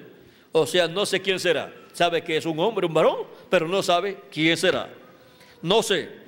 Solamente sé que esos siete truenos contienen el misterio por cuya razón hubo silencio en el cielo. ¿Todos entienden? Quizás sea ahora el tiempo y la hora cuando aparezca esta gran persona que hemos estado esperando. Está hablando de una persona que vendrá después de él. Quizás este misterio por el cual he tratado de convertir la gente a la palabra ha servido de fundamento. Si así es, entonces les estaré dejando para siempre. No habrá dos aquí al mismo tiempo. O sea, no habrá dos profetas, dos mensajeros aquí al mismo tiempo. Y aún si así fuera, y aún si así fuera, o sea, y aún si estuvieran los dos aquí, el precursor y el precursado, vamos a ver qué pasaría. Como fue cuando Juan el Bautista estuvo presente y también Jesús. Si aún así fuera, Él crecerá y yo menguaré. Está hablando de otro que vendrá después de Él. Y está diciendo que ese que vendrá crecerá. Y está diciendo que el precursor menguará. Y eso fue lo mismo que dijo Juan el Bautista cuando le dijeron, mira aquel del cual tú diste, diste testimonio, ahora a él le siguen más personas que a ti y bautiza más personas que tú. Aunque Jesús no bautizaba, sino los discípulos de Jesús. Y ahora Juan dice, no puede el hombre recibir nada si no le fuere dado de Dios. Yo dije, yo di testimonio, yo dije, y comienza a decir lo que él dijo acerca del que vendría después de él. Y él dijo, yo les dije que yo no era él, que yo no era el Cristo. Y comienza a hablarle acerca de lo que él había dicho. Y luego dice, a él le conviene crecer y a mí menguar. Y eso fue lo que le sucedió a Juan el Bautista y también al grupo de Juan el Bautista. Y ahora podemos ver que los discípulos de Juan tenían que ir a Jesús y seguir a Jesús el precursado. Y decirse unos a otros, hemos hallado aquel del cual Juan habló, que vendría después de él. Vamos a seguir a aquel del cual Juan el Bautista dio testimonio que vendría después de él. A Jesús, el Mesías, el Cristo, el ungido con el Espíritu de Dios, en el cual está el ángel del pacto, el ángel de Jehová, manifestado en carne humana. Él es el verbo hecho carne. La palabra hecha carne. Ahora, para el día postrero, vean lo que nos dijo el precursor. Que él no sabía quién era esa persona que vendría después de él, pero que vendría. Y dijo, no estarán dos aquí al mismo tiempo. Pero si así fuera, él crecerá y yo menguaré. Por lo tanto, el movimiento del Espíritu de Dios que estará siendo operado por medio de ese mensajero crecerá crecerá más que el movimiento del precursor de la venida del Señor. Así fue para la primera venida de Cristo y su precursor, y así es para la segunda venida de Cristo y el precursor de la segunda venida, venida de Cristo. Y ahora veamos lo que nos dice el precursor de la segunda venida de Cristo, de cómo será la venida del que vendrá después de él. Nos dice en la página 134 del libro de los sellos,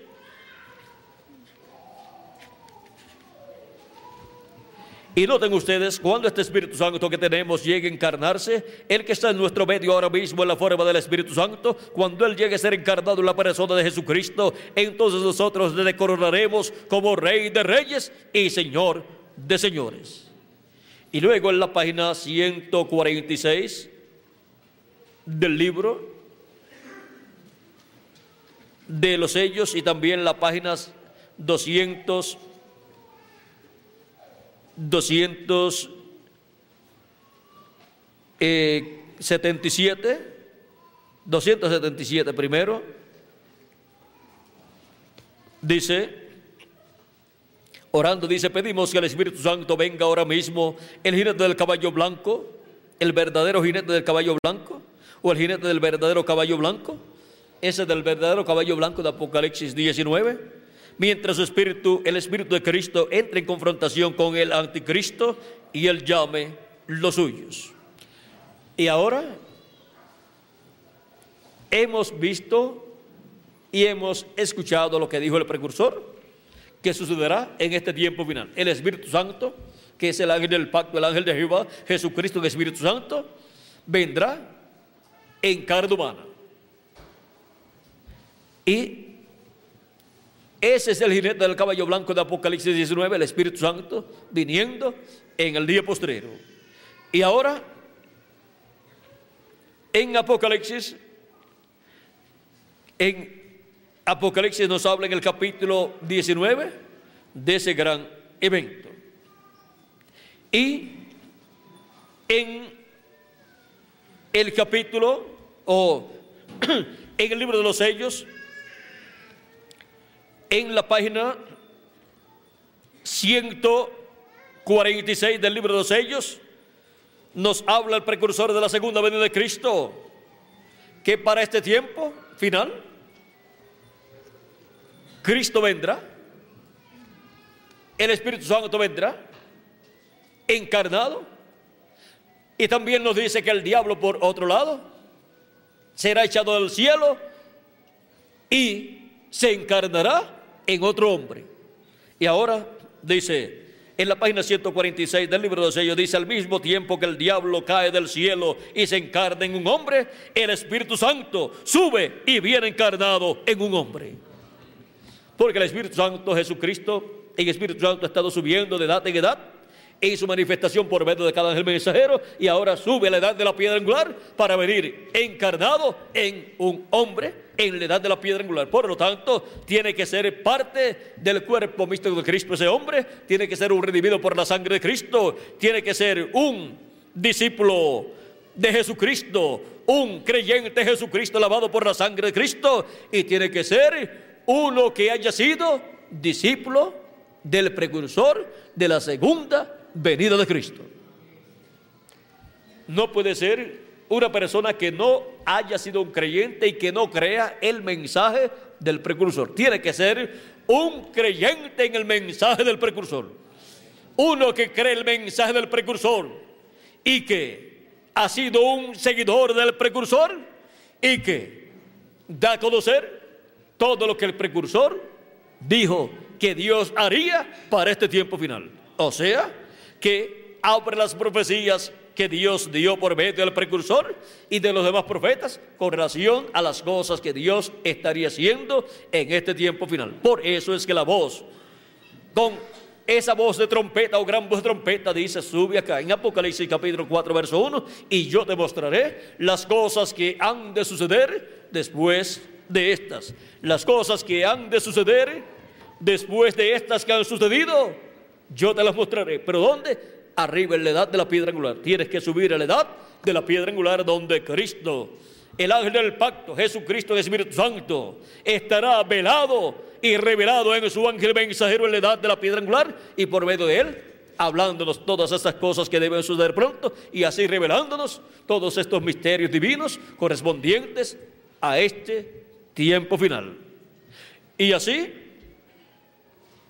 Cristo por medio de su ángel, que es su instrumento, pero su ángel no es el Señor Jesucristo, él solamente es el profeta mensajero de la dispensación del reino y de la edad de la piedra angular. Por eso es que viene dando testimonio de las cosas que han de suceder pronto, porque viene profetizando las cosas que han de suceder y abriendo las profecías y dando más luz acerca de las profecías que fueron dadas en el Antiguo Testamento y en el Nuevo Testamento.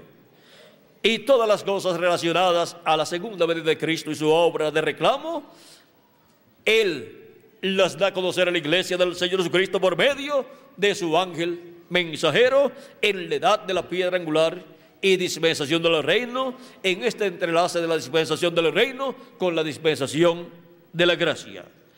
Ahora hemos visto que para el día posterior, para el tiempo final, el diablo será echado del cielo, será echado del cielo a la tierra, y se encarnará en un hombre que será el falso profeta, el anticristo, el hombre de pecado, y vendrá a ser la bestia.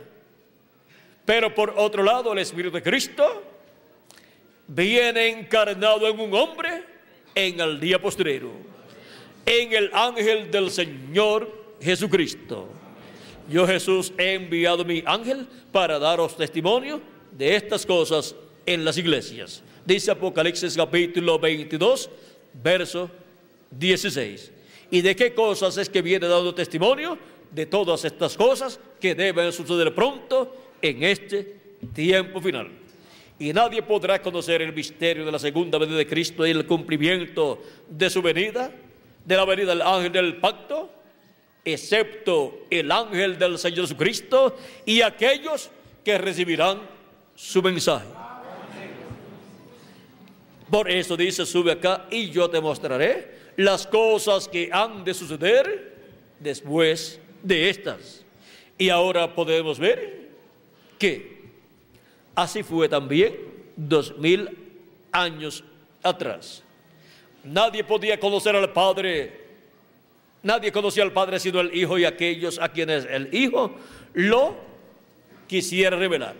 ¿Y a quienes se lo reveló? A los creyentes en él. Y luego ellos lo dieron a conocer a las demás personas.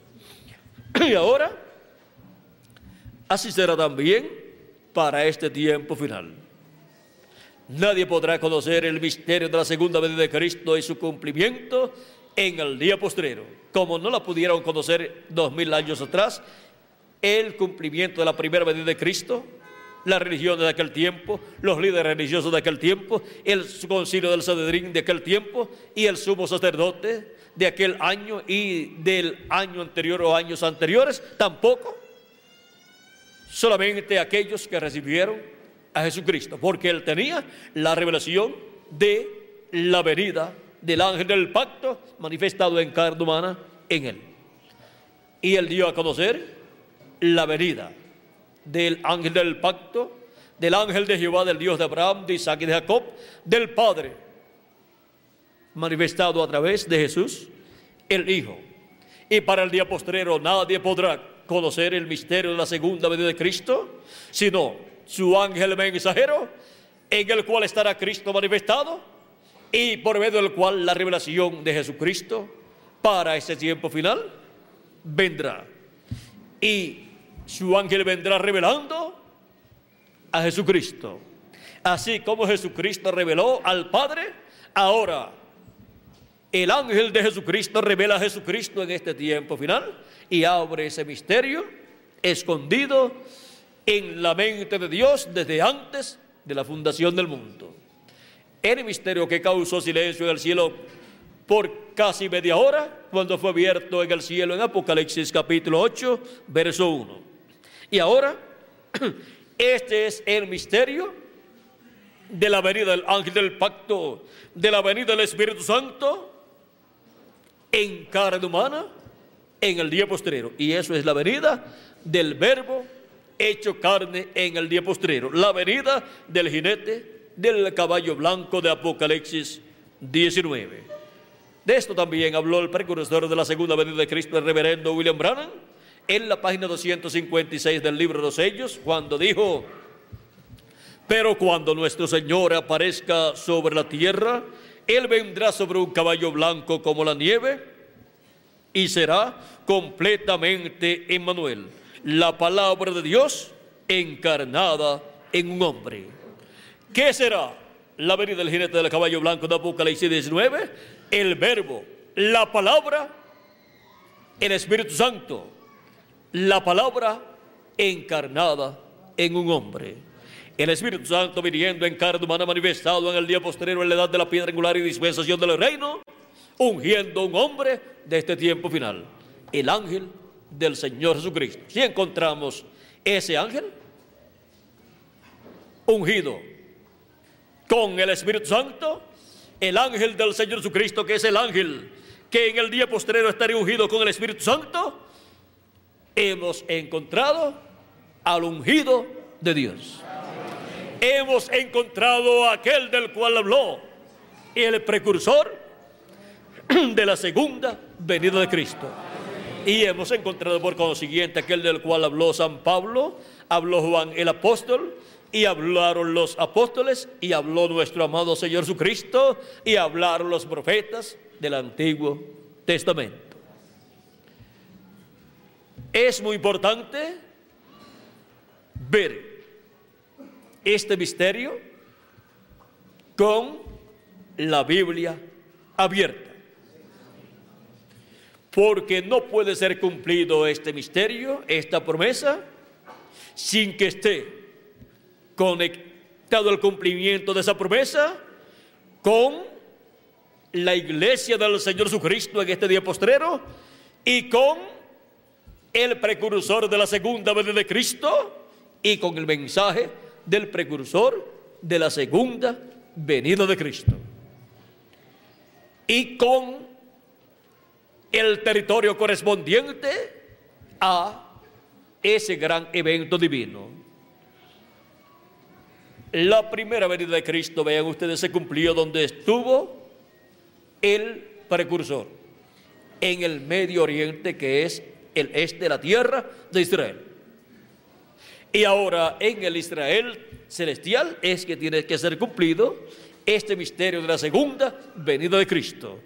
Y Cristo dijo que como el relámpago que sale del oriente y se muestra en el occidente, será la venida del Hijo del Hombre. Será el día en que el Hijo del Hombre se manifestará. Salió del oriente, donde fue su primera venida, y ha estado recorriendo desde el oriente, desde la tierra de Israel, pasó de luego a Asia Menor, después a Europa, después a Norteamérica, y en este tiempo final se encuentra Cristo, el ángel del pacto, en la América Latina y el Caribe. Se encuentra en el continente del occidente, el continente americano, que consta de Norteamérica, Centroamérica, Suramérica y el Caribe. Ese es el continente que tiene la promesa para la manifestación del Hijo del Hombre como el relámpago resplandeciendo en el occidente. Y eso es la venida del jinete del caballo blanco de Apocalipsis, capítulo 19. Y ahora, en el libro de las citas, que contiene extractos de diferentes conferencias o mensajes del reverendo William Branham, precursor de la segunda venida de Cristo, nos dice, hablándonos del jinete, que para el día posterior vendrá. Dice ahora, página 166, verso 14 y 81 del libro de citas, dice, ahora yo estaba poniéndome bastante viejo y pensé, habrá otro avivamiento, veré otro tiempo y solo recuerden del oeste, ¿de dónde? Del oeste vendrá un jinete en un caballo blanco. Cabalgaremos esta senda otra vez. Eso es correcto tan pronto como estemos listos. ¿Ven? Es una promesa. Y si es una promesa, tiene que estar en la Biblia. Está en Apocalipsis capítulo 19, verso 11 en adelante, y también en Isaías capítulo 63. Y otros lugares del libro del profeta Isaías y otros lugares del libro del Apocalipsis y otros lugares de los diferentes libros de la Biblia. Y ahora es del occidente de donde tiene que venir el jinete del caballo blanco de Apocalipsis 19, que es la venida del verbo, la palabra encarnada en un hombre. Es en el occidente donde tiene que ser visto el jinete del caballo blanco de Apocalipsis 19, el Espíritu Santo viniendo en carne humana en el día postrero. El Espíritu Santo viniendo en carne humana, el verbo, la palabra, el verbo que era con Dios y era Dios, viniendo en carne humana manifestado en el día postrero, ¿dónde? En el occidente. Por eso es que en uno de los sueños de una persona con relación al reverendo William Branham, en el cual se estaba reflejando la segunda venida de Cristo, o sea, reflejándose como se reflejó en todos los profetas del Antiguo Testamento, en donde en sus vidas o en sus sueños o profecías o eventos o hechos, Cristo tipificó su venida, como en la vida de José, donde se representó la primera y segunda venida de Cristo, aún aparece con un nuevo nombre allá en Egipto, en el trono como segundo en el trono, así como Cristo cuando ascendió al trono recibió un nuevo nombre, al sentarse en el trono, vean ustedes, tiene un nuevo nombre. Y por eso es que promete en Apocalipsis capítulo 3, verso 12, al que venciere, yo le daré que se siente con, al que venciere, yo le haré columna en el templo de mi Dios y escribiré sobre él el nombre de mi Dios y el nombre de la ciudad de mi Dios, la nueva Jerusalén, la cual desciende del cielo de mi Dios y mi nombre nuevo. Vean ustedes, fue reflejado eso en José recibiendo un nuevo nombre. Y por eso es que en Apocalipsis capítulo 19, ese jinete del caballo blanco de Apocalipsis 19, que es el Espíritu Santo viniendo en carne humana en el día postrero, viene con un nombre que ninguno entiende. Y su nombre es el Verbo de Dios. Es el nombre del Verbo de Dios para ser manifestado en su venida en el día postrero. Viene con un nombre que ninguno entiende. Ahora, el nombre Jesús, todos lo entienden, porque ese es el nombre que usó el ángel de Jehová, el ángel del pacto. Dios, el verbo, velado en carne humana en su primera venida en Jesús de Nazaret. Y el nombre tenía que ver con la obra que él llevaría a cabo a través de carne humana en aquel tiempo. Y para el día posterior él viene con un nombre nuevo. Por eso la piedrecita blanca viene con un nombre nuevo que ninguno entendía sino aquel que recibe esa piedrecita blanca. Y esa piedrecita blanca es la segunda venida de Cristo. Es de la misma piedra, no cortada de manos que vio el profeta Daniel en la interpretación que le dio al rey Nabucodonosor de esa piedra no cortada del monte que vino e hirió a la imagen los pies de hierro y de barro cocido y los desmenuzó. Ahora podemos ver que este misterio de la venida del ángel del pacto, que es la venida del jinete del caballo blanco de Apocalipsis 19, la venida del Espíritu Santo, la venida del Verbo, la palabra encarnada en un hombre, viene el ángel del pacto, el Espíritu Santo, manifestando un nombre nuevo. Ese es el nombre eterno de Dios y nombre de la ciudad de nuestro Dios y nombre nuevo del Señor Jesucristo. Y nadie podrá conocer ese misterio sino aquellos que lo estarán recibiendo en su venida, en su manifestación en carne humana en el cumplimiento del verbo, la palabra encarnada en un hombre en el día postrero. Y es en el occidente. Por eso en uno de los sueños que le dieron a conocer al hermano Branham con relación a Elías en un caballo militar grande, cabalgando esta senda una vez más. Vean ustedes, se cumple lo que leímos, yo recorreré este camino nuevamente, o sea, una vez más, recorreremos esta senda, una vez más. Es que el ministerio de Elías recorre la senda ministerial por quinta vez con el jinete del caballo blanco de Apocalipsis 19. O sea, con el ángel del pacto, el ángel de Jehová, que es el que manifiesta los ministerios en los diferentes profetas que él envía. Él es el único que tiene ministerios, el Espíritu Santo, el ángel del pacto. Y estará manifestando de nuevo el ministerio de Elías por quinta ocasión, y el ministerio de Moisés por segunda ocasión, y el ministerio de Jesús por segunda ocasión también. En la venida del, del caballo blanco de Apocalipsis capítulo 19, verso 11 al 21, en el occidente, o sea, en el continente latinoamericano y caribeño en este tiempo final. Porque el occidente, o sea, el oeste, es el continente americano que consta de Norteamérica, Centroamérica, Suramérica y el Caribe. Y así como estuvo el precursor y el precursado en el este, ahora el precursor y el precursado de la primera venida de Cristo estaban allá y uno era discípulo de otro, del otro. O sea, un mensajero de dispensacional fue discípulo de un mensajero de edad. Eso sí es una cosa grande. Y fue un privilegio grande para Juan poder decir, el precursor tiene el privilegio de tener como su discípulo principal, como su discípulo de honor, aquel que vendrá después de mí, del cual yo he estado dando testimonio que vendrá después de mí, el cual cumplirá la venida del ungido, la venida del Mesías. Ese fue un privilegio grande para Juan. Juan decía, el que tiene la esposa es el esposo, pero el amigo del esposo,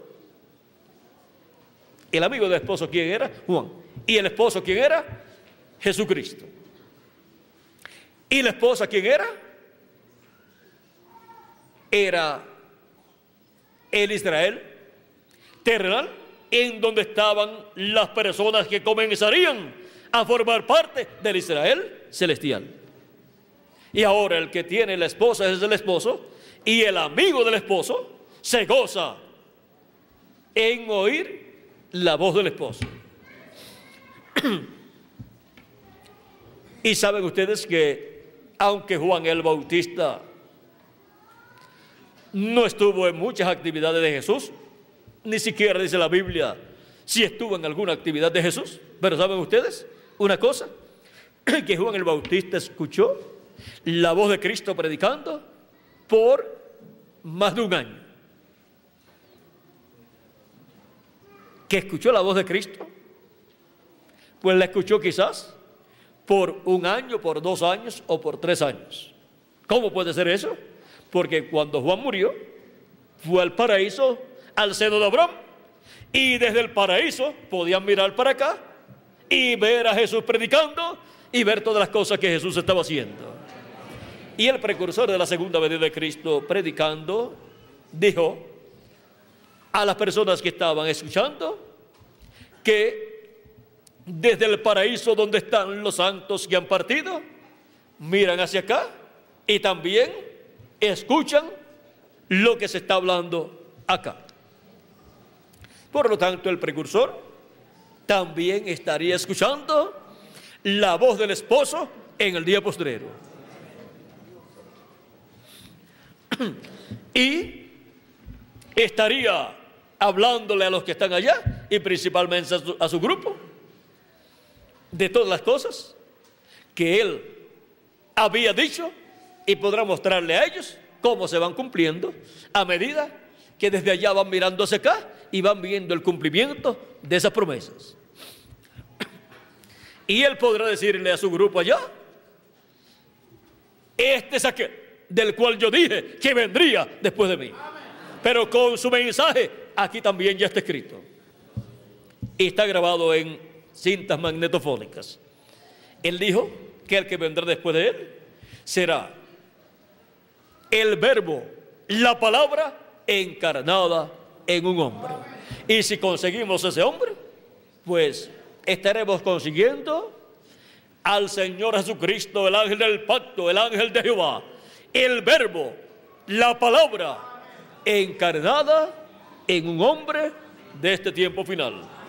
Como el hombre del cual habló el precursor que vendría después de él. Pero ese hombre no es el Señor Jesucristo, pero en él estará el Señor Jesucristo. En él estará revelándose Jesucristo en el día postrero.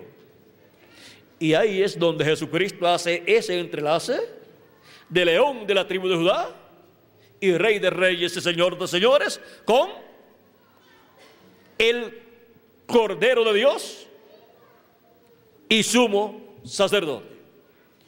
Ese entrelace de león de la tribu de Judá, de rey de reyes y señores de señores, de hijo del hombre e hijo de David y de juez de toda la tierra, se hace en esa manifestación de Cristo, el ángel del pacto, velado y revelado a través de carne humana en su ángel mensajero.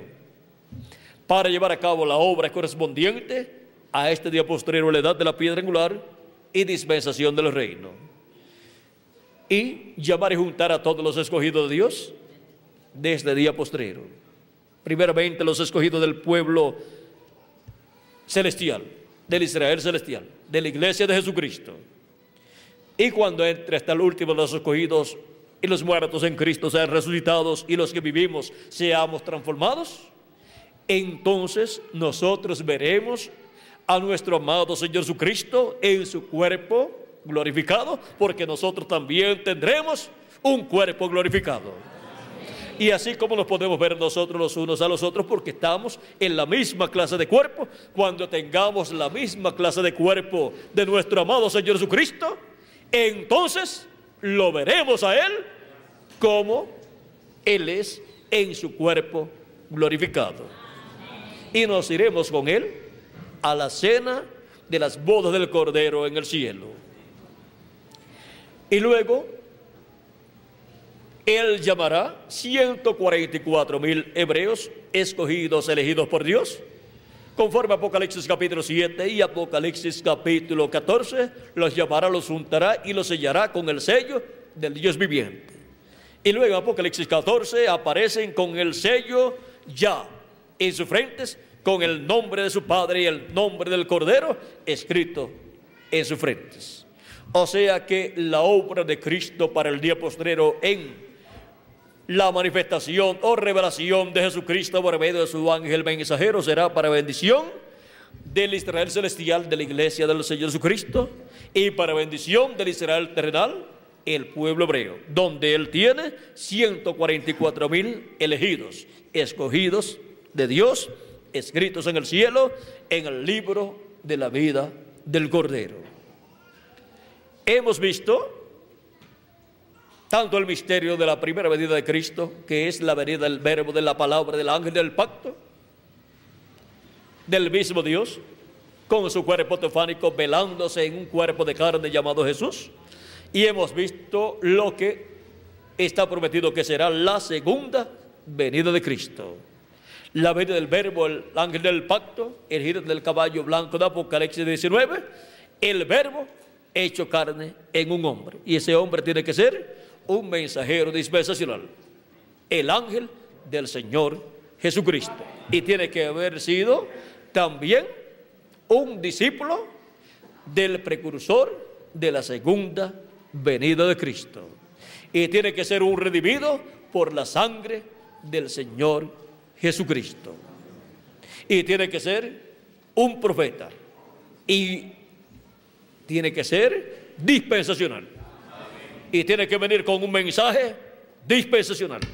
Y tiene que estar en el oeste. Por eso en el sueño que le dieron a él, de ese jinete, Elías, en un poderoso caballo grande, lo cual representa el poder de la palabra, que es lo más grande, lo más gigante que hay, la palabra pura. Dice que él siguió y se fue bien al oeste, hasta lo último del oeste. O sea que por lo último del oeste, que es la América Latina y el Caribe, hasta la Patagonia. O sea que por todo ese territorio, por lo último del oeste, a América Latina y al Caribe, por ahí estaría cabalgando Elías en su quinta manifestación con el jinete del caballo blanco de Apocalipsis 19, que es el verbo, el ángel del pacto, el verbo que era con Dios y era Dios y se hizo carne dos mil años atrás y para este tiempo final se hará carne de nuevo en el ángel mensajero del Señor Jesucristo. Pero el Señor Jesucristo, vean ustedes, se manifiesta por medio de su ángel y se revela por medio de su ángel porque es en su ángel que viene Jesucristo revelado. La revelación de Jesucristo viene en su ángel. El ángel de Jesucristo revela a Jesucristo así como Jesucristo reveló al Padre. Y por eso es que Cristo dice, al que venciere, yo le daré que se siente conmigo en mi trono, así como yo he vencido y me he sentado con mi Padre en su trono. O sea que lo mismo que el Padre hizo con Jesús, por cuanto Jesús venció, es lo mismo que Jesucristo hará con su ángel, que vencerá en este tiempo final. Y el vencedor, Jesucristo dos mil años atrás, tenía que la manifestación, la revelación del Padre, la cual estaba en él. Y él estaba revelando al Padre. Y para el día posterior el vencedor, el ángel del Señor Jesucristo, tendrá la manifestación de Jesucristo en él y estará revelando a Jesucristo en este día postrero. En el cumplimiento de toda promesa que Jesucristo ha hecho para este tiempo final. Y esa promesa de sentarse en el trono con Cristo se cumplirá en toda su plenitud en su ángel mensajero. Y todos los escogidos de Dios serán bendecidos con esa bendición tan grande que le dará Jesucristo a su ángel mensajero. Y Jesucristo adoptará a su ángel mensajero y por consiguiente vendrá la adopción para todos los hijos e hijas de Dios que vivimos en este tiempo y para los que han partido en las edades pasadas recibiendo un cuerpo glorificado y eterno, todos los hijos de Dios que vivieron en el pasado y creyeron en Cristo como su Salvador, y nosotros, y para nosotros, los que vivimos. Eso es lo que Cristo ha prometido para cada uno de ustedes y para mí también en la venida del precursado, de aquel del cual el precursor de la segunda venida de Cristo dijo que vendría después de él. Y es Cristo el que viene velado en su ángel mensajero en el día postrero, en el cumplimiento de sus promesas correspondientes al día postrero.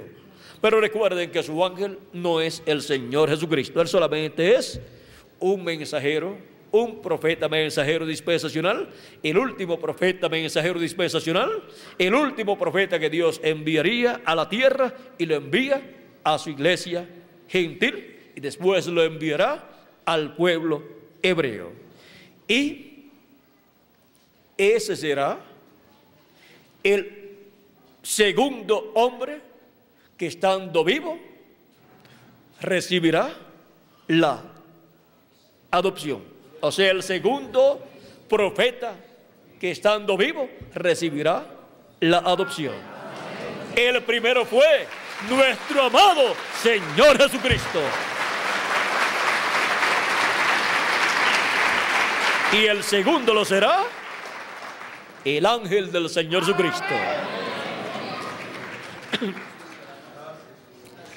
Con la adopción de Jesús y muerte y resurrección de Jesús, resucitaron los santos del Antiguo Testamento y después fueron llevados al cielo. Y con la adopción del ángel del Señor Jesucristo en el día postrero, vendrá también la adopción de los muertos en Cristo resucitando en cuerpos eternos y la transformación de todos los que vivimos y estamos en el libro de la vida del Cordero escritos desde antes de la fundación del mundo. Hemos llegado al tiempo más glorioso de todos los tiempos. Hemos llegado al tiempo paralelo al tiempo de Jesús, donde todos estamos buscando al Mesías. Y Andrés tenía las buenas noticias que habían hallado al Mesías, habían hallado al hombre del cual habló Juan el Bautista que, y dijo que vendría después de él y lo identificó y también habló el profeta Moisés y todos los profetas del Antiguo Testamento. Y el mismo Jesús se identificó como el ungido cuando dijo el Espíritu del Señor está sobre mí. Por cuanto me ha ungido. Ahí se está identificando como el ungido, dando testimonio de quién Él es conforme a lo que está prometido por Dios. Y el ángel mensajero del Señor Jesucristo en diferentes ocasiones estará identificándose como el ungido de Jesucristo con el Espíritu de Cristo en y para este día postrero, para dispensación del reino y para la edad de la piedra angular. Y los escogidos de Dios del día postrero, que habrán escuchado lo que dijo el precursor de la segunda vez de Cristo y lo que han dicho los profetas y que está escrito en la Biblia, con relación a la venida del ángel del pacto, del ángel de Jehová, de Jesucristo, el verbo, la palabra, tendrán buenas noticias para sus familiares y para sus hermanos. Y le estarán diciendo, hemos encontrado aquel del cual habló el precursor de la segunda venida de Cristo, el reverendo William Branham, y del cual hablaron los apóstoles, y del cual habló el Señor Jesucristo, y del cual hablaron los profetas del Antiguo Testamento. Estarán diciendo, hemos hallado al ángel del Señor Jesucristo.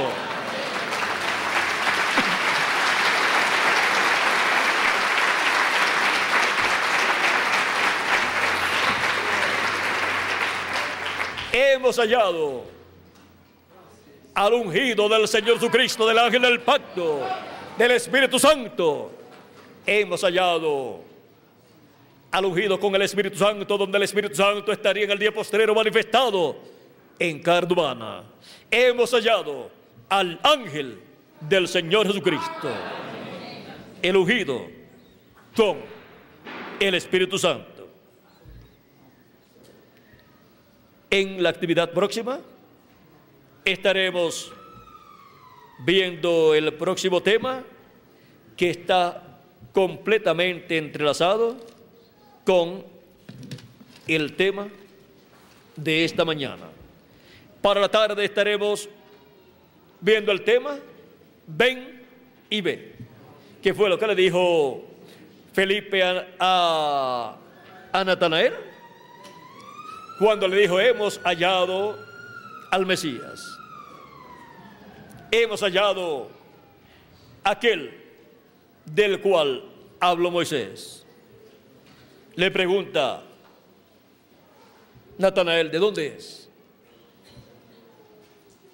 Porque Felipe dice, hemos hallado al aquel del cual habló Moisés.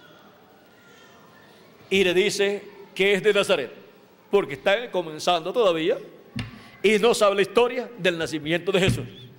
Pues no se le podía pedir más, pues él lo que sabía al momento era que venía de Nazaret. Pues, pues se había criado en Nazaret y hablaba como los nazarenos, los de Nazaret, y era vecino de la ciudad de Bexaida, porque ese territorio de Bexaida y de también eh, Nazaret, todo pertenece a Galilea. Así es que era de una ciudad cercana a la de Pedro, Andrés y Felipe, y ahora lo conocen como de Nazaret, pero no saben el misterio de dónde había nacido.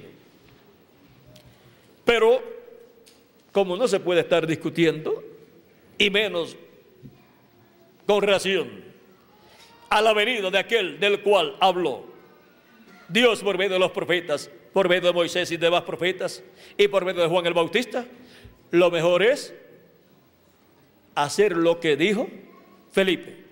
Ven y ve. No vamos a discutir. Tú, ven y ve. Cada persona tiene libre albedrío y cada persona tiene el derecho de venir para ver y escuchar y escudriñar en su propia Biblia y ver si lo que es hablado es la verdad o no es la verdad. Si es lo que Dios ha prometido o no es lo que Dios ha prometido. Y si es lo que Dios ha prometido, pues no puede decir otra cosa sino, esto es la verdad bíblica y esto es lo que yo estaba esperando.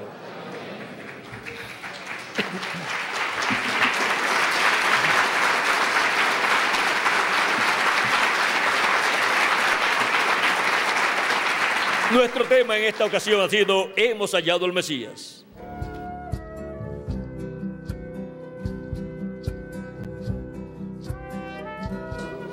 Y siendo que Cristo es nuestra Pascua, en la casa de Dios que es la iglesia de Jesucristo, donde están los hijos hijas de Dios de edad en edad, encontramos la sangre del Cordero Pascual ¿Dónde? En la puerta. Y la puerta es Cristo. Por tanto, ahí está la sangre y por consiguiente la muerte espiritual no puede matar esos hijos, hijas de Dios que están dentro de esa casa. Están seguros esos hijos, hijas de Dios como estaban seguros los primogénitos allá en las casas hebreas que tenían la señal de la sangre del cordero pascual y tenían el cordero pascual dentro, el cual se estaban comiendo. Y ahora Cristo es nuestra paz y Él está dentro de su iglesia con nosotros. Cuando nosotros recibimos su palabra, nos estamos comiendo su palabra acá en nuestra alma, porque no solamente de pan vivirá el hombre, sino de toda palabra que sale de la boca de Dios. Y Cristo es el verbo, la palabra. Por lo tanto, nos estamos comiendo a Cristo la palabra cuando recibimos su mensaje, su palabra, para el tiempo que nos toca vivir. Siempre es en su iglesia, su templo espiritual, donde está su palabra, el alimento espiritual para todos los hijos e de Dios que están dentro de la casa de Dios. Es ahí donde Cristo ha colocado siervos fieles y prudentes de edad en edad para que les den el alimento a tiempo a los hijos de Dios en la edad que les toca vivir. Y ahora encontramos que ya los siervos fieles y prudentes de las edades pasadas trajeron el alimento espiritual de Dios para los hijos de Dios. Y ahora nos encontramos nosotros en la casa de Dios en este tiempo final, en la parte más importante de la casa de Dios, que es la edad de la piedra angular, lo cual es el lugar santísimo del templo espiritual de Cristo. El atrio corresponde al tiempo de Adán hasta Jesús. El lugar santo corresponde al tiempo de los apóstoles hasta el tiempo del séptimo ángel mensajero de la séptima edad de la iglesia del Señor Jesucristo entre los gentiles el cual fue el reverendo William Branham, el cual fue el mensajero de la séptima etapa o edad de la iglesia gentil. Y luego, el lugar santísimo corresponde a la edad de la piedra angular y nos ha tocado a nosotros en este tiempo en la América Latina y el Caribe la parte del lugar santísimo. Y ahora, en el lugar santísimo del templo que construyó Salomón y del tabernáculo que construyó Moisés, estaba el arca del pacto y sobre el arca del pacto estaba el propiciatorio con los dos querubines de oro y sus alas extendidas y en medio de los querubines de oro estaba la gloria de Dios, estaba Dios en la luz de la chequina, la luz de la columna de fuego. Siempre que el sumo sacerdote entraba al lugar santísimo, veía allí la gloria de Dios, veía allí a Dios manifestado en la luz de la columna de fuego. Luego en el templo que construyó el rey Salomón, en adición colocó dos querubines de madera de olivo cubiertos de oro con sus alas extendidas, uno a un lado y el otro al otro lado. El ala del querubín de la derecha extendía su ala derecha hasta la pared y su ala izquierda hasta el centro sobre el sobre el arca del pacto ahí y el otro en la misma forma y el arca del pacto quedaba debajo las alas de los querubines. Y ahora vean ustedes, allí estaba la gloria de Dios. Dios estaba presente allí porque en el templo ese era el trono de Dios, el propiciatorio que estaba sobre el arca del pacto. Y ahí estaban dos querubines de oro uno a cada lado del propiciatorio. Propiciatorio es la tapa del arca del pacto y a cada lado estaba un querubín mirando hacia el propiciatorio con sus alas así colocadas y se tocaban las alas de un querubín con el otro y en medio de los dos querubines estaba Dios en la luz de la chequina. Allí estaba el ángel de Jehová el ángel del Cristo, estaba allí en la luz de la chequina. Y ahora encontramos que allí era donde el sumo sacerdote llegaba cada año el día 10 del mes séptimo con la sangre de la expiación y esparcía con su dedo siete veces sobre el propiciatorio. Se colocaba en la parte este del propiciatorio, o sea, en la frente del arca del pacto, y rociaba a la frente del arca del pacto. Aquí como estamos de oeste a este, vean ustedes la parte este de esta, de esta tapa del púlpito, la parte este es esta parte, esta es la parte oeste y esta es la parte norte y esta es la parte sur. Por lo tanto, el sumo sacerdote se colocaba ahí al frente y rociaba con su dedo hacia el propiciatorio a la parte este del propiciatorio.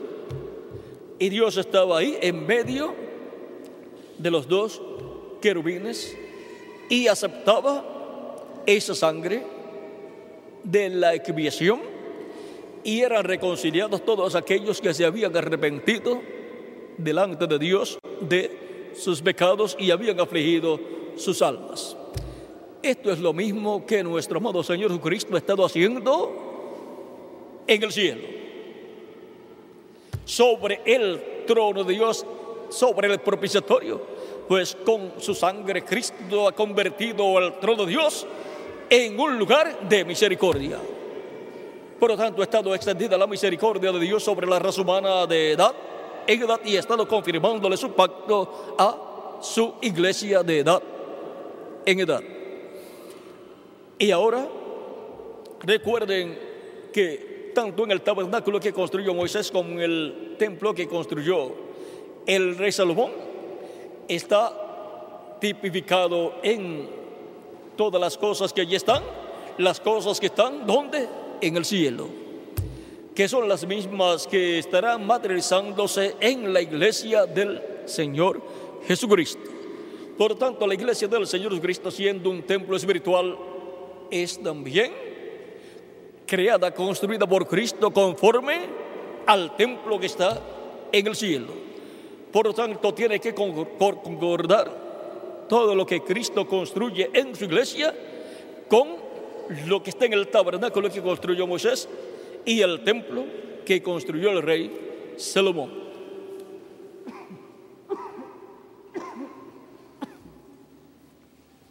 Por ejemplo, en el tabernáculo que construyó Moisés, tenemos el candelero con siete lámparas, las cuales fueron encendidas con el mismo fuego que vino del cielo el día que dedicó Moisés el tabernáculo a Dios. Y ese fuego consumió el sacrificio y de ese mismo fuego tomó el sacerdote y, y prendió las lámparas del lugar santo. Moisés estuvo a cargo de todo ese trabajo y Aarón estuvo ayudándole. Ahora encontramos que en el lugar santo estaba ese candelero o candelabro con esas lámparas. En Zacarías capítulo 4 también nos habla de un candelero o candelabro con siete lámparas. Y eso es tipo figura de las siete etapas de la iglesia con el mensajero de cada edad encendido con el fuego del Espíritu Santo. Y ahora demos un vistazo al cielo en el capítulo 4 del Apocalipsis, donde dice, verso 5, y del trono salían relámpagos y truenos y voces, y delante del trono ardían siete lámparas de fuego, las cuales son los siete espíritus de Dios. Vea, en el cielo hay siete lámparas de fuego, que son los siete espíritus de Dios. Por lo tanto, eso mismo tenía que ser colocado en el tabernáculo que construyó Moisés. Y lo mismo también encontramos en el templo que construyó el rey Salomón. Lámparas, candelabros y lámparas encendidas en el lugar santo del templo que construyó el rey Salomón. Y en el que construyó Moisés, un candelabro con siete lámparas encendido ese candelabro. Ahora, vean ustedes cómo fue colocado en los tipos y figuras del Antiguo Testamento en el tabernáculo que construyó Moisés y el templo que construyó el rey Salomón. Y ahora Cristo está construyendo un nuevo templo, el cual es su iglesia. Por lo tanto, en su iglesia tiene que ser hallado todo lo que estaba en el tabernáculo que construyó Moisés y el templo que construyó el rey Salomón. El candelabro con siete lámparas encendidas son las siete edades de la iglesia con los siete ángeles mensajeros. Ya eso se materializó, eso que está en el cielo, acá se materializó en la iglesia del Señor Jesucristo en el tabernáculo que construyó Moisés y el templo que construyó Salomón, se materializó, pero en metal. Pero ahora se ha materializado en carne humana en la iglesia del Señor Jesucristo. Y ahora, a cada lado del candelero, candelabro, en Zacarías capítulo 4, encontramos que hay dos olivos Y ahora, vean ustedes, en el tabernáculo que construyó el rey Salomón, encontramos a cada lado del arca del pacto dos olivos, uno a cada lado, los dos querubines de madera de olivos gigantes cubiertos de oro. Y bajo las alas de los querubines, el arca del pacto.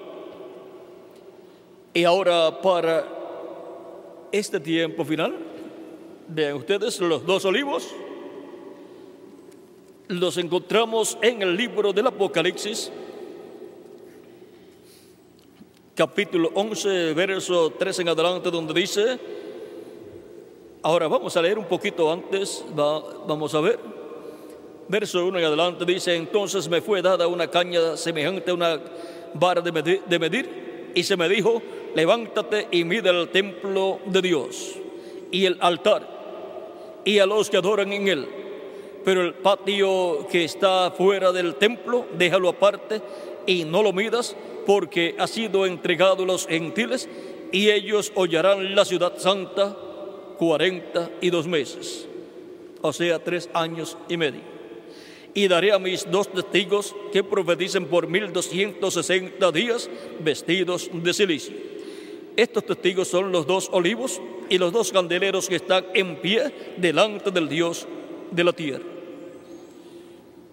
Y aquí tenemos a los dos olivos que son los dos candeleros que están en pie delante del Dios de la tierra y que son conforme a esta escritura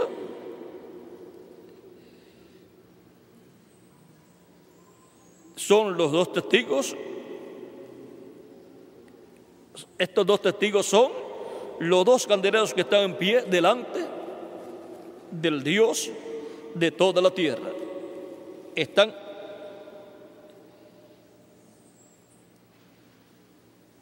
están en pie delante del Dios de toda la tierra y en Zacarías vean cómo le dice el ángel a Zacarías en el capítulo 4 dice, verso 11 en adelante dice, hablé más y le dije, ¿qué significan estos dos olivos a la derecha del candelabro y a su izquierda? Hablé aún de nuevo y le dije, ¿qué significan las dos ramas de olivo que por medio de dos tubos de oro vierten de sí aceite como oro? Y me respondió diciendo, ¿no sabes qué es esto? Y dije, Señor mío, no. Y él dijo, estos son los dos ungidos que están delante del Señor de toda la tierra. En el cielo, estos dos olivos y dos ungidos son los arcángeles Gabriel y Miguel. Estos ministerios han estado en el pueblo hebreo y han estado en la iglesia del Señor Jesucristo manifestados. Vean, el arcángel Miguel es el arcángel, el príncipe que está por los hijos de Israel. Es el arcángel que defiende al pueblo hebreo.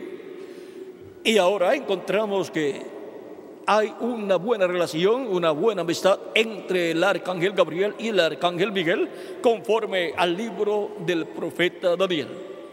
Cuando el arcángel Gabriel necesita ayuda, se la provee el arcángel Miguel. El arcángel Miguel y el arcángel Gabriel tienen que ver con los cambios del reino de los gentiles también. Por lo tanto, en cada ocasión en que tiene que cambiar el reino de los gentiles de una etapa a otra, allí están presentes los arcángeles Gabriel y Miguel.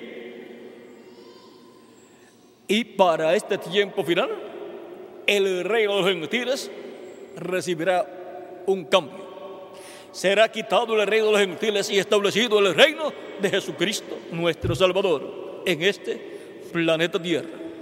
Por lo tanto, será establecido en la tierra el reino de Dios, el cual será dirigido, gobernado por Jesucristo nuestro Salvador como el Rey, Hijo de David y heredero al trono de David. Ahora vean ustedes, el arcángel Gabriel fue el arcángel que anunció al profeta Daniel todas esas visiones. Recuerden que el libro del profeta Daniel es el Apocalipsis del Antiguo Testamento. Todo lo que vio Daniel, luego lo vio Juan en el libro del Apocalipsis. Y ahora encontramos que a Daniel le fue mostrado en todos esos símbolos con diferentes bestias que le fueron mostradas el reino de los gentiles pasando por sus diferentes etapas. Y en Apocalipsis también aparecen esas bestias con relación al reino de los gentiles. Y también así como aparece Cristo representando la piedra no cortada de manos en el sueño que le interpretó el profeta Daniel a la reina Nabucodonosor, Cristo en el libro del Apocalipsis aparece viniendo en un caballo blanco como la nieve en Apocalipsis capítulo 19. Su venida causará, producirá lo mismo que la venida de la piedra de Daniel capítulo 2, verso 30 al 45 y será establecido el reino de Jesucristo nuestro Salvador. Y ahora encontramos en Daniel capítulo 7 al Hijo del Hombre que se presenta delante del anciano de Dios y recibe autoridad. Y luego Apocalipsis capítulo 5 encontramos al Cordero Cristo, que es también el león de la tribu de Judá, presentándose ante el Padre, ante el trono y recibiendo de la diestra del Padre el título de propiedad. Y luego en Apocalipsis capítulo 10 aparece Cristo, el ángel fuerte, descendiendo del cielo con el librito abierto en su mano. El librito que es el libro de la redención el título de propiedad de los cielos y de la tierra. El libro que Cristo ha redimido y para el día posterior lo trae a su iglesia y lo entrega a un hombre para que se lo coma.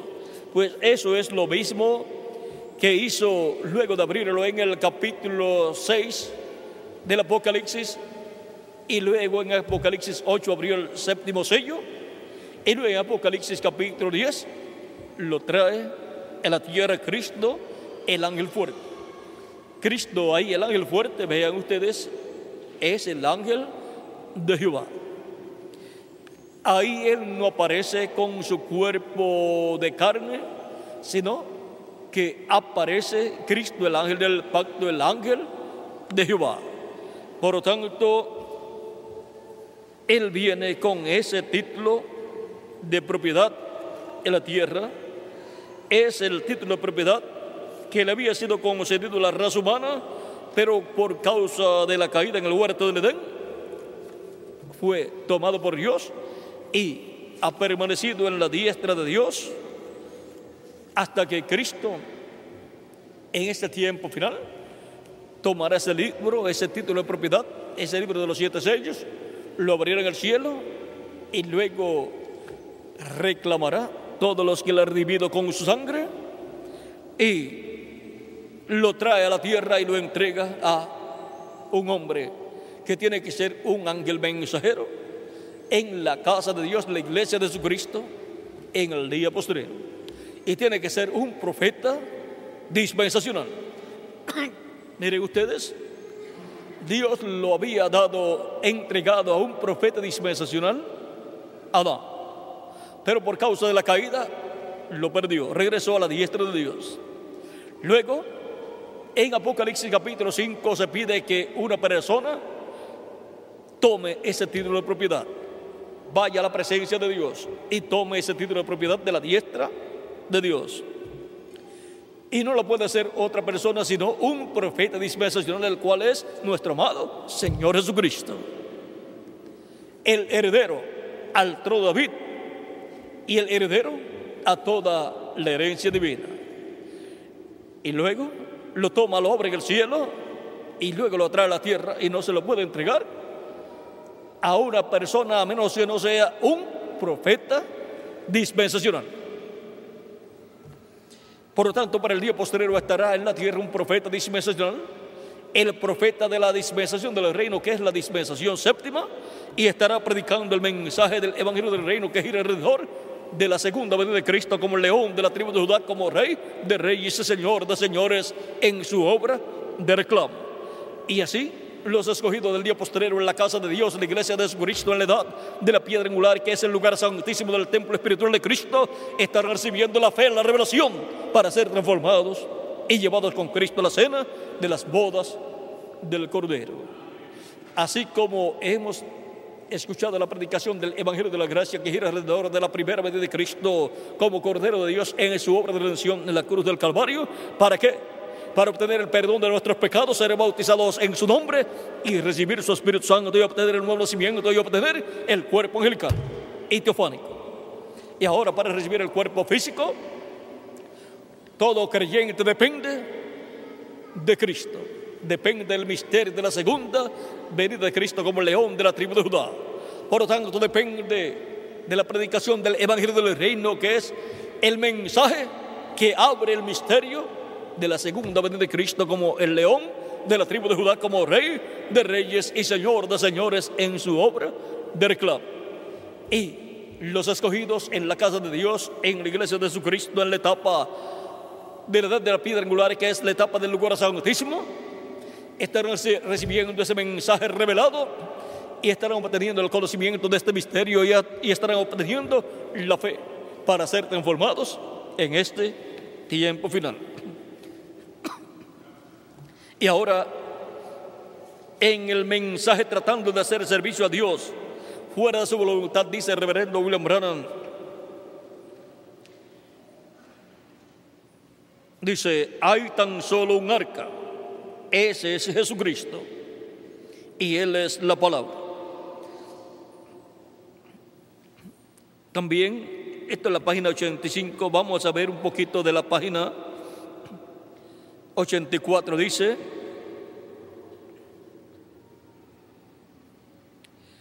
dice, mostrando el caso de el rey David, que para llevar el arca a Jerusalén prepararon un carro nuevo y colocaron el arca del pacto.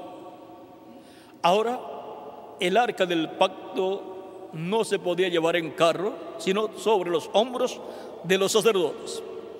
El resto del tabernáculo sí lo podían llevar en un carro tirado por dos bueyes, pero el arca del pacto no. El arca del pacto representa a Cristo el verbo, la palabra. Ahora Vean, dice, Cristo es nuestra arca, la palabra. Ellos quieren una denominación, Él no puede. No puede ser llevado en carros nuevos denominacionales. Su mensaje no puede ir en el, no puede ir en el carro de una nueva denominación cuando Él está supuesto a estar contenido y venir en el corazón de un profeta. Ahora Cristo, el arca del pacto, la palabra, no puede venir en carros nuevos denominacionales, sino en el corazón de un profeta. Para lo cual, Cristo ha tenido sus apóstoles y luego sus ángeles mensajeros de edad en edad y para el día postrero él dice, yo Jesús he enviado mi ángel para daros testimonio de estas cosas en las iglesias. la palabra ha venido en el corazón de cada uno de esos mensajeros. Para el día posterior vendrá en el corazón del ángel del Señor Jesucristo. Y ahora pasamos a la página 85, dice, hay tan solo un arca, ese es Jesucristo, y Él es la palabra. Noten, Dios le dijo al profeta, dijo, come el rollo, es en el Antiguo Testamento. Al profeta del Nuevo Testamento, Él le dijo, come el librito. ¿Por qué? Para que, para que el profeta y la palabra fueran uno. ¿Ve? Ese es el arca, la palabra de Dios. Y ahora Cristo, el arca del pacto, la palabra ha estado entrando a su templo espiritual, a su iglesia de edad en edad, en el corazón de cada ángel mensajero. Y para el día postrero, tiene que pasar al lugar santísimo del templo espiritual de Cristo, el cual, así como construyó cada edad del lugar santo, Él construye en este tiempo final el lugar santísimo, el cual es la edad de la piedra angular. Ese es el lugar santísimo del templo espiritual de Cristo. Ahora encontramos que cuando Moisés construyó el tabernáculo, luego colocó el arca del pacto dentro del tabernáculo y ¿dónde la colocó? En el lugar santísimo. Cuando Salomón construyó el tabernáculo, luego colocó el arca del pacto dentro del lugar santísimo. Y ahora Cristo al construir su templo espiritual, encontramos que así como hizo Moisés luego de construir el tabernáculo y haber construido el lugar santísimo, y así también Salomón, luego colocaron el arca del pacto dentro del lugar santísimo y allí se manifestó Dios y habitó dentro del lugar santísimo sobre el propiciatorio. Ahora, para este tiempo final, Cristo ha estado construyendo el lugar santísimo de su templo espiritual, que es la etapa de la edad de la piedra angular, con piedras vivas, o sea, personas que han recibido su palabra para este tiempo final. Y es en el lugar santísimo donde Cristo, el arca del pacto, es colocado en el lugar santísimo, que es la edad de la piedra angular.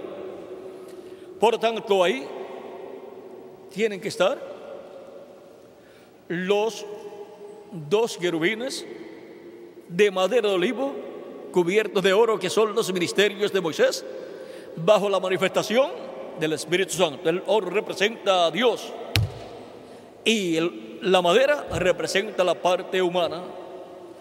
Y es ahí, en el lugar santísimo, donde aparecen los ministerios de los dos olivos, que son los ministerios de Moisés y de Elías. Y es ahí donde estarán también obrando, trabajando en favor de la iglesia de Jesucristo, los arcángeles Gabriel y Miguel. Donde quiera que esté Gabriel, estará Miguel para ayudarlo. Y ahora vean ustedes, el ministerio de Moisés apareció en la casa de Dios. ¿En qué parte? Miles de años atrás, en el atrio. Allí apareció el ministerio de Moisés con el pueblo hebreo. Luego, el ministerio de Elías apareció también en el atrio, en Elías Nesbita, y luego en Eliseo, y luego en Juan el Bautista, en el atrio de la casa de Dios. Pero ahora encontramos que en la séptima de la iglesia aparece el ministerio de Elías. ¿Dónde? En el lugar santo, en la edad de la piedra angular. O sea, en el lugar santo, en la séptima edad de la iglesia, corrijo, la séptima edad de la iglesia, manifestado ese ministerio en el reverendo William Branham. Cuando se habla de la venida de Elías, luego de la primera venida de Elías divita, Luego, la segunda venida del ministerio de Elías fue en Eliseo. La tercera venida de, de Elías fue la venida del ministerio de Elías en Juan el Bautista. La cuarta venida de Elías fue la cuarta venida del ministerio de Elías en el reverendo William Branham como precursor de la segunda venida de Cristo. Ven, en Juan el Bautista fue precursor de la primera venida y en el reverendo William Branham fue precursor de la segunda venida de Cristo. Así como Jesús dijo, hablando de Juan, Él es aquel Elías que había de venir. Ahora, para ese tiempo final, el reverendo William Branham es aquel Elías que había de venir. Y ya vino y se fue. Fue la cuarta manifestación del ministerio de Elías en la septimidad de la iglesia del Señor Jesucristo. Y Dios sube a la edad de la piedra angular. Y viene en la edad de la piedra angular con Moisés. Por lo tanto, es en la edad de la piedra angular donde estarán los ministerios de Moisés y de Elías, los ministerios de los dos olivos. Y fueron representados en los dos querubines de madera de olivo cubiertos de oro y los ministerios de los arcángeles Gabriel y Miguel fueron representados en los dos querubines de oro sobre el propiciatorio. Así es que podemos ver este gran misterio que hay en el lugar santísimo del templo espiritual de Cristo. Y toda persona que entra al lugar santísimo del templo espiritual de Cristo queda protegido bajo las alas de Dios, porque ahí están las alas de los querubines y en vez de los querubines está la manifestación de Cristo, del Espíritu Santo en medio de su iglesia. Y ahora podemos ver este gran misterio en la iglesia de Jesucristo, en donde están protegidos bajo las alas de Dios, todos los escogidos de Dios, miembros de la iglesia del Señor Jesucristo. Y ahí quedamos protegidos a tal grado que cuando venga la gran tribulación, habremos sido ya transformados y llevados con Cristo a la cena de las bodas del Cordero.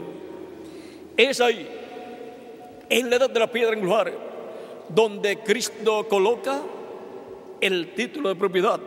El libro de los siete sellos abierto lo entrega a un hombre, al ángel mensajero del Señor Jesucristo para que se lo coma y se haga carne en él. Ese título de propiedad. Y les dé de ese alimento a todos los escogidos de Dios en la casa de Dios. ¿Dónde? En el lugar santísimo. En la parte más importante de la casa de Dios, donde quedamos protegidos bajo las alas de Dios. Dice en Malaquías capítulo 4, verso 2 hablándonos de este tiempo final, donde el juicio divino va a venir sobre la raza humana. Vamos a ver capítulo 4, verso 1 en adelante dice, porque aquí viene el día ardiente como un horno, y todos los soberbios y todos los que hacen maldad serán estopa. Aquel día que vendrá los abrazará, ha dicho Jehová de los ejércitos, y no les dejará ni raíz ni rama. Este fuego con el cual serán quemados será fuego atómico y también fuego volcánico. Mas a vosotros que teméis mi nombre, nacerá el sol de justicia. Cristo es el sol de justicia, la luz del mundo, y Cristo en su segunda venida nacerá para todos los escogidos de Dios. Y cuando nace el sol, un nuevo día ha comenzado. Y el sol de justicia nace en el séptimo milenio de Dan Aseca. O sea, la segunda venida de Cristo es para el séptimo milenio de Dan Aseca, que es el día postrero delante de Dios. Mas a vosotros los que teméis mi nombre nacerá el sol de justicia y en sus alas traerá salvación. En sus alas traerá salvación. El Hijo del Hombre viene con sus ángeles. Esas son sus alas, los ángeles del Hijo del Hombre. Y ahora, bajo las alas del Hijo del Hombre, bajo, las alas de Dios, bajo las alas de Cristo, estaremos seguros en este tiempo final. Dentro del templo espiritual de Cristo, en el lugar santísimo de su templo espiritual. No hay seguridad en ningún otro lugar, solamente en la casa de Dios. Hubo seguridad para los escogidos de Dios de las edades pasadas con el ángel mensajero de cada edad.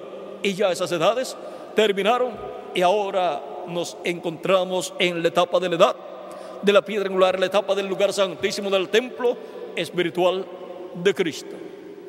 Por lo tanto, ese es el único lugar en este tiempo final donde hay seguridad. Y fuera de ese lugar no hay seguridad. Toda persona dentro del lugar santísimo del templo espiritual de Cristo será transformada si permanece viva hasta el día en que Cristo resucite a los muertos creyentes en Él. Cuando los resucite, pues entonces las diferentes etapas o edades de la iglesia con los miembros de esas edades estarán presentes con la iglesia de Jesucristo del día postrero. Y aunque el mundo no los verá, pero los escogidos sí, los verán. Ellos estarán en sus cuerpos glorificados y nosotros seremos transformados y tendremos cuerpos glorificados también. Por lo tanto, los veremos a ellos también. Ahora nos encontramos en la etapa del lugar santísimo de la casa de Dios, donde Cristo, por medio de su manifestación a través de su ángel, conforme a su promesa, estará dándonos del maná escondido. Al que venciere, yo le daré a comer del maná escondido. O sea, esa es la revelación escondida de la segunda venida de Cristo la revelación escondida del séptimo sello, la revelación que traen los siete truenos de Apocalipsis capítulo 10, que es la voz de Cristo revelándonos el misterio del séptimo sello. Tiene que tener un instrumento a través del cual nos hable todas estas cosas que deben suceder pronto, todas estas cosas que tienen que ver con el séptimo sello. Y ahora es en la edad de la piedra angular donde Él nos da del maná escondido. Le da al ángel y luego el ángel nos da a nosotros, porque ese es el siervo fiel y prudente del día postrero que nos da el alimento espiritual a tiempo en la casa de Dios. Y ese es el siervo fiel y prudente al cual cuando su Señor venga, lo hallará haciendo así. A los demás mensajeros no los hará, no los encontrará haciendo así porque ya ellos terminaron su tiempo y se fueron al paraíso a vivir con el grupo de escogidos de su edad. Pero en este tiempo final estará el ángel mensajero de Jesucristo dándonos a comer del man escondido, de la revelación divina de la segunda vez de Cristo, la revelación divina del séptimo sello, la revelación divina que los truenos, la voz de Cristo habla para su iglesia en este tiempo final. Y ese es el alimento espiritual para el alma de cada uno de nosotros. Porque no solamente de pan literal vivirá el hombre, sino de toda palabra que sale de la boca de Dios. De esto habló Dios en por medio del profeta Moisés en el capítulo 8 de Deuteronomio y también habló Cristo, citó Cristo en San Mateo capítulo 4, verso 4. Así es que es el edad de la piedra angular donde vienen todas estas bendiciones para los escogidos de Dios que están protegidos bajo las alas de Dios. Es ahí donde viene la piedra, la piedrecita blanca con un nombre nuevo, el cual ninguno conoce sino aquel que lo recibe. O sea que será el último ángel mensajero en la casa de Dios que recibirá la piedrecita blanca con un nombre nuevo. ¿Y dónde es que viene la piedrecita blanca en el día postrero? Al lugar santísimo de su templo espiritual. Ahí es donde viene Cristo, el ángel del pacto, con un nombre nuevo. Es el nombre de Dios, nombre de la ciudad de nuestro Dios y nombre nuevo del Señor Jesucristo. Y eso es YH WH. Ahí estará el misterio del nombre de las cuatro consonantes que el ángel de Jehová le dio al profeta Moisés como su nombre eterno. En Apocalipsis capítulo 3, verso 12 también dice, al que venciere, yo le haré columna en el templo de mi Dios. Y el templo de nuestro Dios es la iglesia del Señor Jesucristo. Por lo tanto, lo hará una persona muy importante, una persona que tendrá una posición muy importante en la iglesia de Jesucristo, por consiguiente, en el reino milenial de Cristo y en el reino eterno de Jesucristo nuestro Salvador. Y nunca más saldrá fuera, nunca más saldrá de allí. Y escribiré sobre él el nombre de mi Dios y el nombre de la ciudad de mi Dios, la nueva Jerusalén, la cual desciende del cielo de mi Dios y mi nombre nuevo. Y ahora Cristo promete escribir sobre el vencedor el nombre eterno de Dios, nombre, nuevo, nombre de la ciudad de Dios y nombre nuevo de Jesucristo. Los tres es el mismo nombre. Y dice que lo escribirá sobre el vencedor. Por lo tanto, el vencedor conocerá ese nombre que Cristo escribirá sobre él. También encontramos que en Apocalipsis capítulo 7 y luego capítulo 14, el ángel que viene con el sello del vivo, o sea, que viene con el Espíritu Santo, llama junta y sella 144 mil hebreos, 12 mil de cada tribu. Y en Apocalipsis capítulo 14 los encontramos con el nombre de nuestro Padre Celestial y el nombre del Cordero escrito ¿dónde? En sus frentes. Y luego en Apocalipsis capítulo 22, verso 4, encontramos que los redimidos tendrán el nombre de nuestro Dios en sus frentes escrito. O sea, tendrán el conocimiento del nombre eterno de Dios, la revelación divina de ese nombre eterno.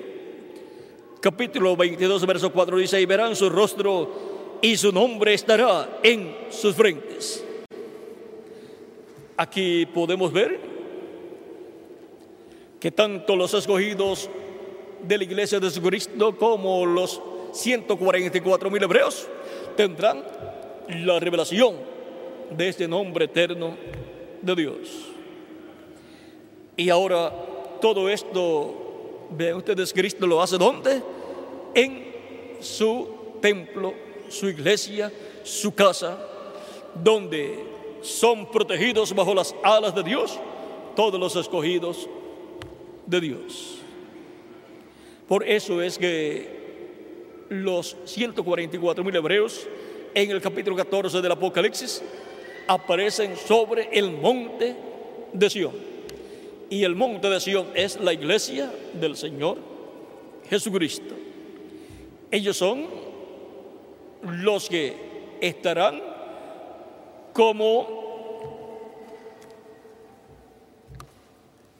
como eunucos sirviéndole a la iglesia del Señor Jesucristo. Ahora hemos visto este misterio de cómo estar protegidos bajo las alas de Dios en el cuerpo místico de Cristo, esto es, en la etapa de la edad de la piedra angular, que es el lugar santísimo del templo espiritual de Cristo.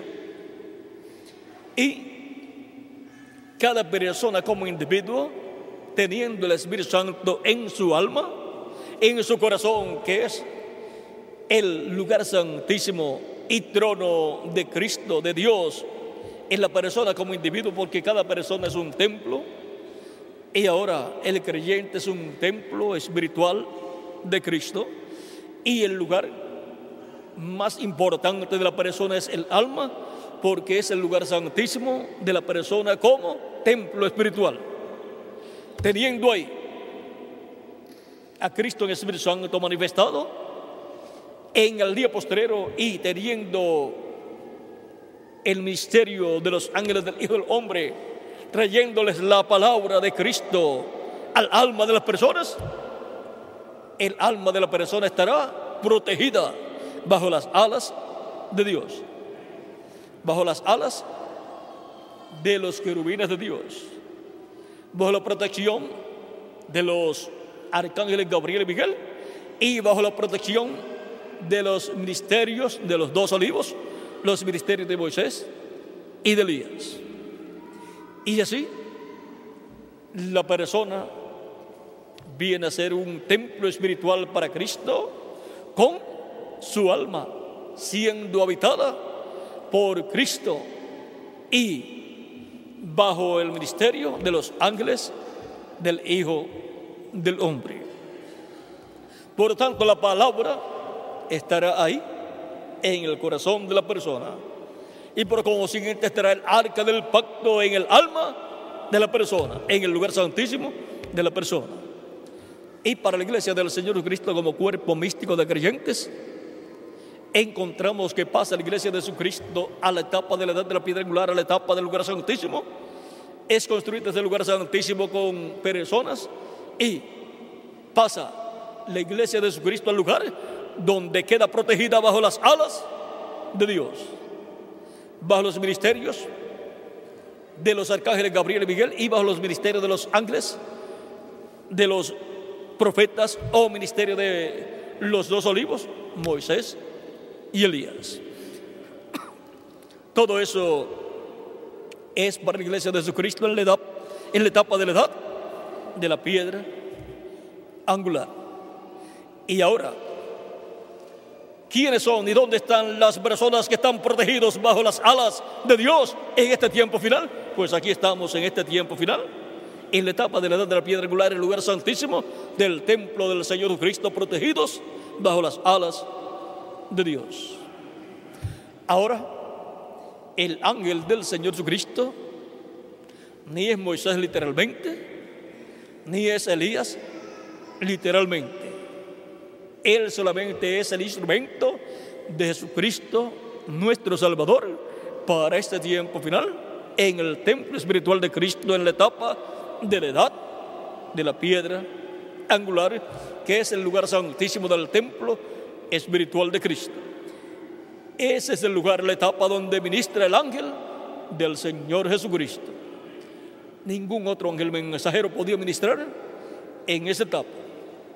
Tenían que tener un ministerio dispensacional y ninguno de los apóstoles y ninguno de los siete ángeles mensajeros, ninguno de ellos tuvo un ministerio dispensacional, ninguno de ellos fue un mensajero dispensacional.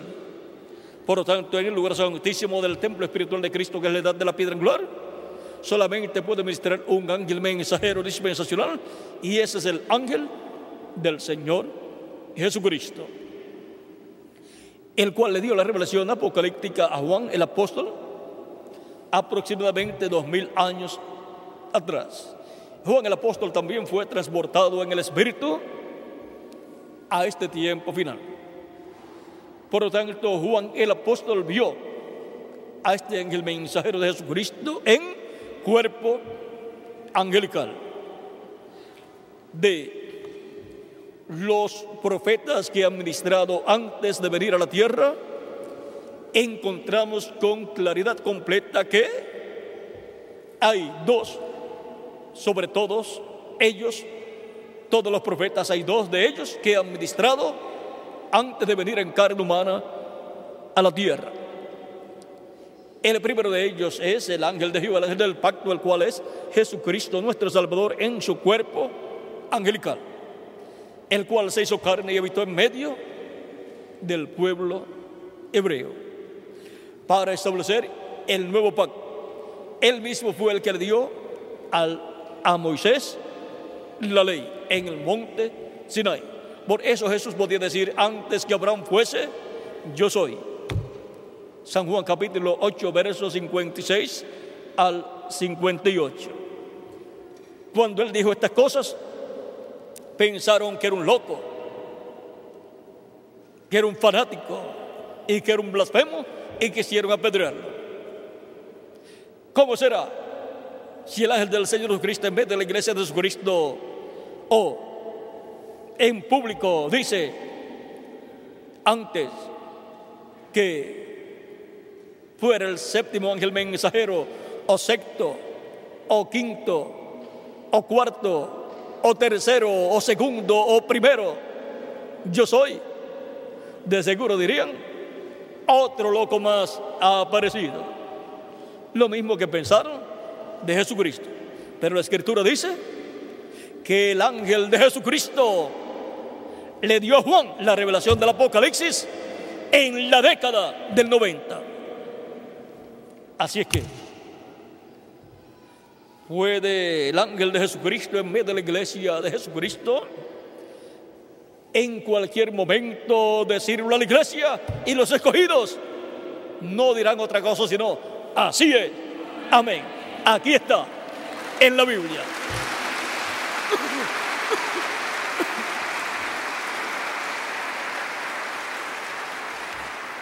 Ahora, ¿por qué no creyeron que Jesús era antes que Abraham? Porque ellos no sabían que Jesús era el ángel de Jehová en su cuerpo angelical, su cuerpo teofánico, y luego se había hecho carne. Y los que no comprenderán este misterio del ángel del Señor Cristo es que no comprenderán que el ángel del Señor Jesucristo, el cual estará en la iglesia de Jesucristo en el día postrero en carne humana, como el ángel mensajero de la edad de la piedra angular, él estuvo dándole la revelación del Apocalipsis a Juan en cuerpo angelical. Ese es el ángel de todos los ángeles de Jesucristo más importante. Ese es el ángel que heredará todas las bendiciones que Cristo ha prometido para el siervo fiel y prudente. Ese es el ángel que se sentará con Cristo en su trono. Y si quieren ver un poquito más de ese ángel, recuerden que ese es el ángel también que en el día posterior estará presente y que recibirá a Cristo con un nombre nuevo y lo recibirá con el título de propiedad y Cristo lo dará a él para que se lo coma. Ese mismo ángel es el que en el tiempo final o día postrero estará dándonos el alimento espiritual del Señor Jesucristo a tiempo y será el ángel que nos estará revelando todas estas cosas que deben suceder pronto en este tiempo final. En el libro de los sellos, página 380 y 381, el reverendo William Branham habla del ángel de Jesucristo, dice, dice, ahora quiero relatarles un sueño que tuve, nunca lo he anunciado así públicamente. Como un mes después de esta conversación con mi esposa, soñé que estaba parado allí en una gran ocasión cuando cada quien estaba recibiendo su corona. Había un gran trono y Jesús y el ángel que recogía los datos estaban parados allí. Y ahora todo el programa de Dios está en el título de propiedad del libro de los sellos, el cual Cristo toma en el cielo, lo abre y luego lo trae a la tierra y se lo entrega a un hombre. En ese libro están escritos los nombres de quienes, de todos los escogidos de Dios. Y ahora vamos a ver. Y vean, este ángel dice, había un, gran trono y Jesús y el ángel, y el ángel que recogía los datos estaba para, estaban parados allí. Vean, este ángel recoge los datos. Y había, y, había unos, escalones de marfil blanco y formaban como un círculo, una cosa panorámica alrededor y de esa manera la gran multitud que estaba a la frente podía ver todo lo que sucedía. Yo estaba parado muy atrás hacia un lado y estaba muy tranquilo, nunca pensando que tendría que subir esos escalones blancos. Oí al ángel llamar cierto nombre. Ahora vean quién es el que llama. Oí al ángel llamar cierto nombre. Porque si en el título de propiedad del libro de los sellos están los nombres, y Cristo lo, toma, lo abre en el cielo y se entrega un hombre. Ahora, vean, oí al ángel llamar cierto nombre y era un nombre que yo conocía. Miraba por toda la multitud y luego veía al hermano o a la hermana que iba caminando. El ángel estaba al lado de Cristo y se fijaba bien para ver si cada nombre estaba escrito en el libro de la vida. Entonces Cristo veía a cada uno cuando se presentaba y le decía, bien, buen siervo y fiel, entre en el gozo de tu Señor, preparado para ti desde antes de la fundación del mundo. Y yo miré para ver a dónde llegaba, y era un mundo nuevo, y era un nuevo mundo lleno de gozo. Y pensé, cuán maravilloso es cómo entran allí y de aquel lado se encuentran y allá están regocijándose y subiendo grandes cerros y lugares tan hermosos. Ahora vean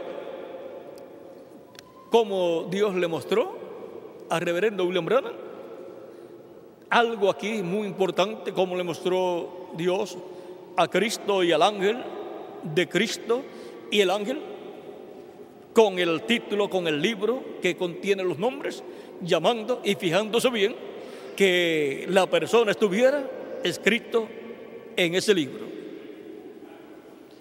Así es que ese ángel es, viene a ser el secretario de Cristo.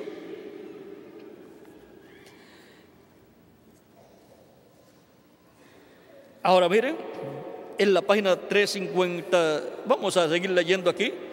Luego oí que llamaban a otro nombre y yo conocí, y yo conocía, que yo conocía, y yo decía, yo lo conozco, allí va. Así es que era de su edad. Y el Señor le decía, entre en el gozo de tu Señor, buen siervo y fiel. Exclamé, gloria a Dios, gloria a Dios. Y era tan real como, por ejemplo, si dijeran, Orman Neville, es nuestro hermano Neville. Y yo dijera, y yo dijera regocijado, allí está Él, o allí está, Él saldrá, saldría de entre la congregación y subiría, y Cristo le diría, entre en el gozo del Señor, que ha sido preparado para ti desde antes de la fundación del mundo. Entra, y en eso el hermano Neville comenzó a cambiar, y entró a ese lugar gritando y alabando a Dios. Y yo estaba también gozoso y gritando y dije, gloria a Dios y estaba así a un lado regocijándome al ser al ver a cada hermano entrar. Entonces este ángel del libro se paró y dijo, William Branham, nunca pensé que me tocaría a mí subir allí y en eso me sobrevino un temor tremendo. Luego sigue aquí hablando eh, de cómo fue todo allí. Bueno, Vamos a ver un poquito, dice, yo eh, nunca pensé que me tocaría a mí subir allí. Y en eso me sobrecogió un temor tremendo y pensé, ¿en verdad tendré que hacer esto? Y comencé a caminar. Y todos me estaban abrazando mientras pasaba y me, y me decían, Dios te bendiga, hermano Brana.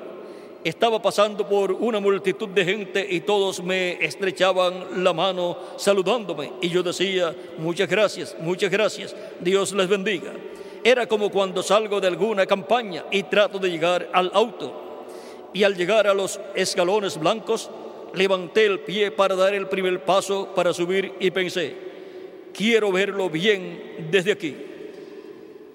No explica si ver bien a Cristo o al ángel o a los dos. Quiero verlo bien desde aquí. Y estando allí, parado allí, sentí algo que me tocó el brazo, era el brazo de otra persona. Me volví para ver y allí estaba Esperanza, con sus ojos oscuros y su cabello largo y negro que le caía por toda la espalda. Estaba vestida con una vestidura blanca y me estaba mirando y me estaba mirando. Dije, esperanza. Y en eso sentí algo que tomó mi otro brazo. Me volví y ahí estaba Meda con esos ojos oscuros y su cabello tan largo y negro cayéndole por la espalda. Y también estaba vestida de blanco. Dije, Meda. Ellas entonces se miraron la una a la otra. Las tenía a ambas de mis brazos y así seguimos caminando juntos. Entonces desperté, me levanté y me senté en la silla y lloré. Pensé, oh Dios, ojalá eso sea así.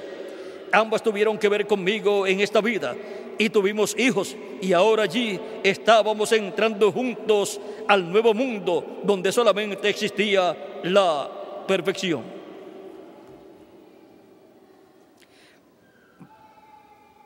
Va a ser una cosa maravillosa. No se les no se le vaya a escapar, no se le escape. Por la, por la gracia de Dios, haga todo lo posible y luego Dios se encargará de lo demás. No se les vaya a escapar a ustedes esa bendición tan grande de entrar al nuevo mundo.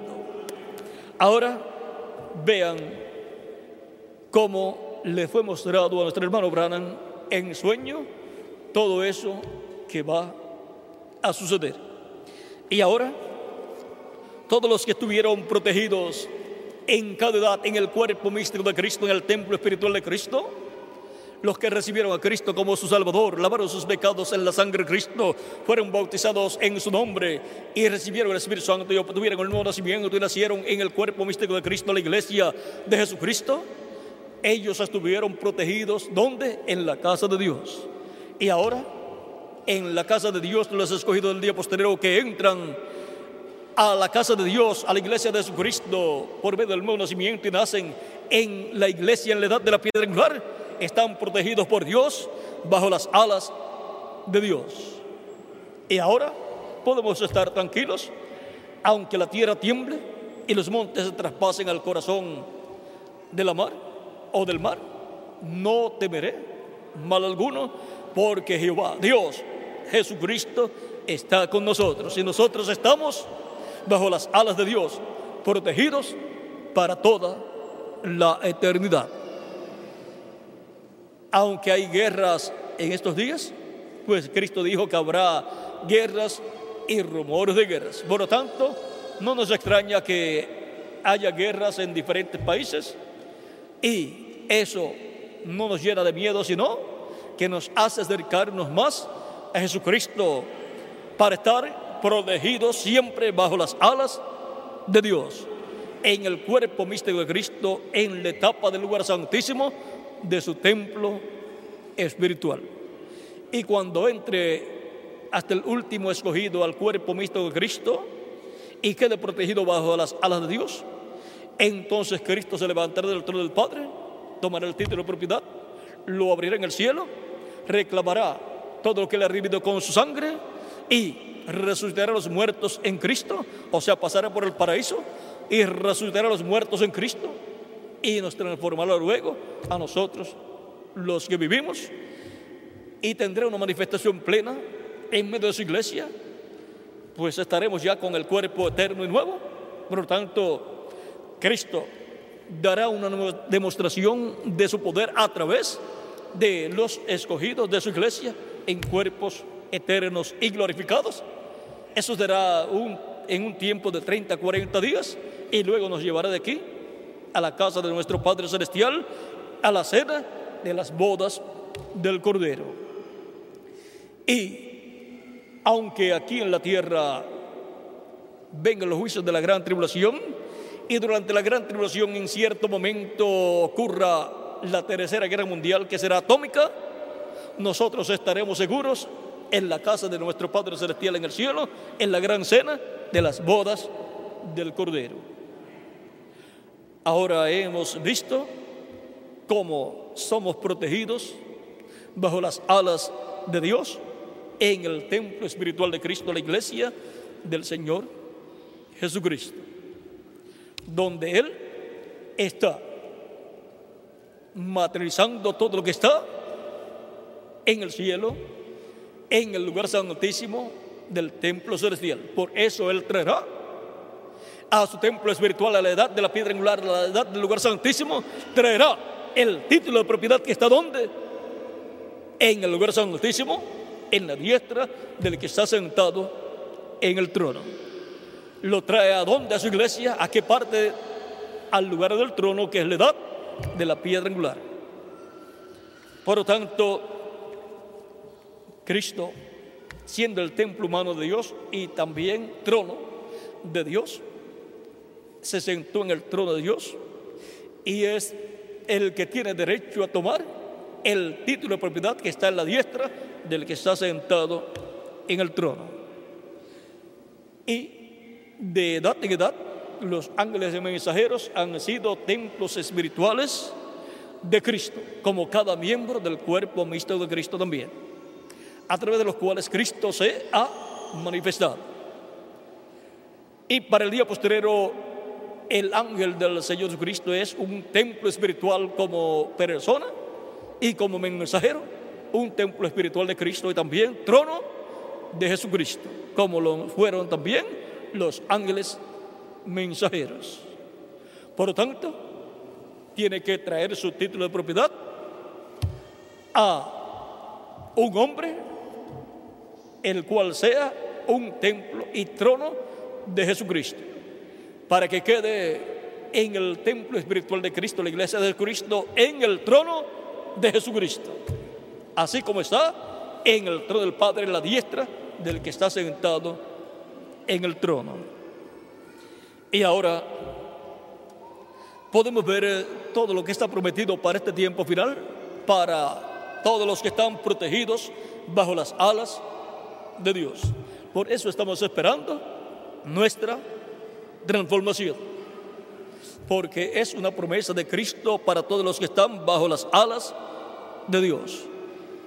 Y todo el que permanezca vivo dentro del templo espiritual de Cristo, bajo las alas de Dios, en el lugar santísimo del templo espiritual de Cristo, todo el que permanezca vivo hasta que Cristo haya completado su iglesia y haya resucitado los muertos en Cristo, entonces seremos transformados. Todos los que permanezcamos vivos seremos transformados y entonces tendremos el nuevo cuerpo y así se habrá acabado todo problema para cada uno de nosotros. Con nuestra transformación se acaban todos nuestros problemas. Y entonces todos seremos iguales a nuestro amado Señor Jesucristo. Cuando Él termine de completar su iglesia, cuando Él haya hecho intercesión hasta por el último escogido, entonces viene la resurrección de los muertos en Cristo y la transformación de nosotros los que vivimos. Y entonces Cristo, luego de pasar por el paraíso, pasará por nosotros también. En Filipenses capítulo 3, verso 20 al 21 dice, mas nuestra ciudadanía está en los cielos, de donde también esperamos al Salvador, al Señor Jesucristo el cual transformará el cuerpo de la humillación nuestra para que sea semejante al cuerpo de la gloria suya. O sea, para que sea un cuerpo glorificado como el cuerpo glorificado suyo. Por el poder con el cual puede también sujetar a sí mismo todas las cosas. Ese mismo poder con el cual sujeta toda la creación del mundo invisible, del mundo visible, y sujeta el universo completo, todas las galaxias y todo está sujeto a Él, y todas las potestades y todo reino está sujeto a Él, con ese mismo poder, Él nos transformará a todos nosotros. Y entonces todos seremos iguales a Jesucristo, nuestro Salvador. Y entonces todo poder divino estará en usted y en mí y se manifestará a través de ustedes y a través de mí también. Todo esto es para todos los que están bajo las alas de Dios. Todos los que están protegidos bajo las alas de Dios tienen estas promesas para ser cumplidas en este tiempo final. Y ahora, ¿dónde están los que están protegidos bajo las alas de Dios en este tiempo final? Aquí estamos en este tiempo final, protegidos bajo las alas de Dios, en el lugar santísimo donde están las alas de Dios, las alas del sol de justicia, las alas de los querubines de gloria. Y ahí estamos nosotros protegidos bajo las alas de Dios. Ha sido para mí una bendición grande estar con ustedes en esta ocasión, dándoles testimonio de que estamos protegidos bajo las alas de Dios. Que las bendiciones de Cristo, la del pacto prometidas para sus escogidos del día postrero, sean sobre todos ustedes y sobre mí también, y pronto se complete el número de los escogidos de Dios en el cuerpo místico de Cristo, y pronto Cristo se levante del trono del Padre, toma el título de propiedad, lo abre en el cielo y reclame todos los que él ha redimido con su sangre, resucite a los muertos en Cristo y nos transforme a nosotros los que vivimos. Y nos lleve con él a la cena de las bodas del Cordero en el cielo. En el nombre eterno del Señor Jesucristo. Amén y amén.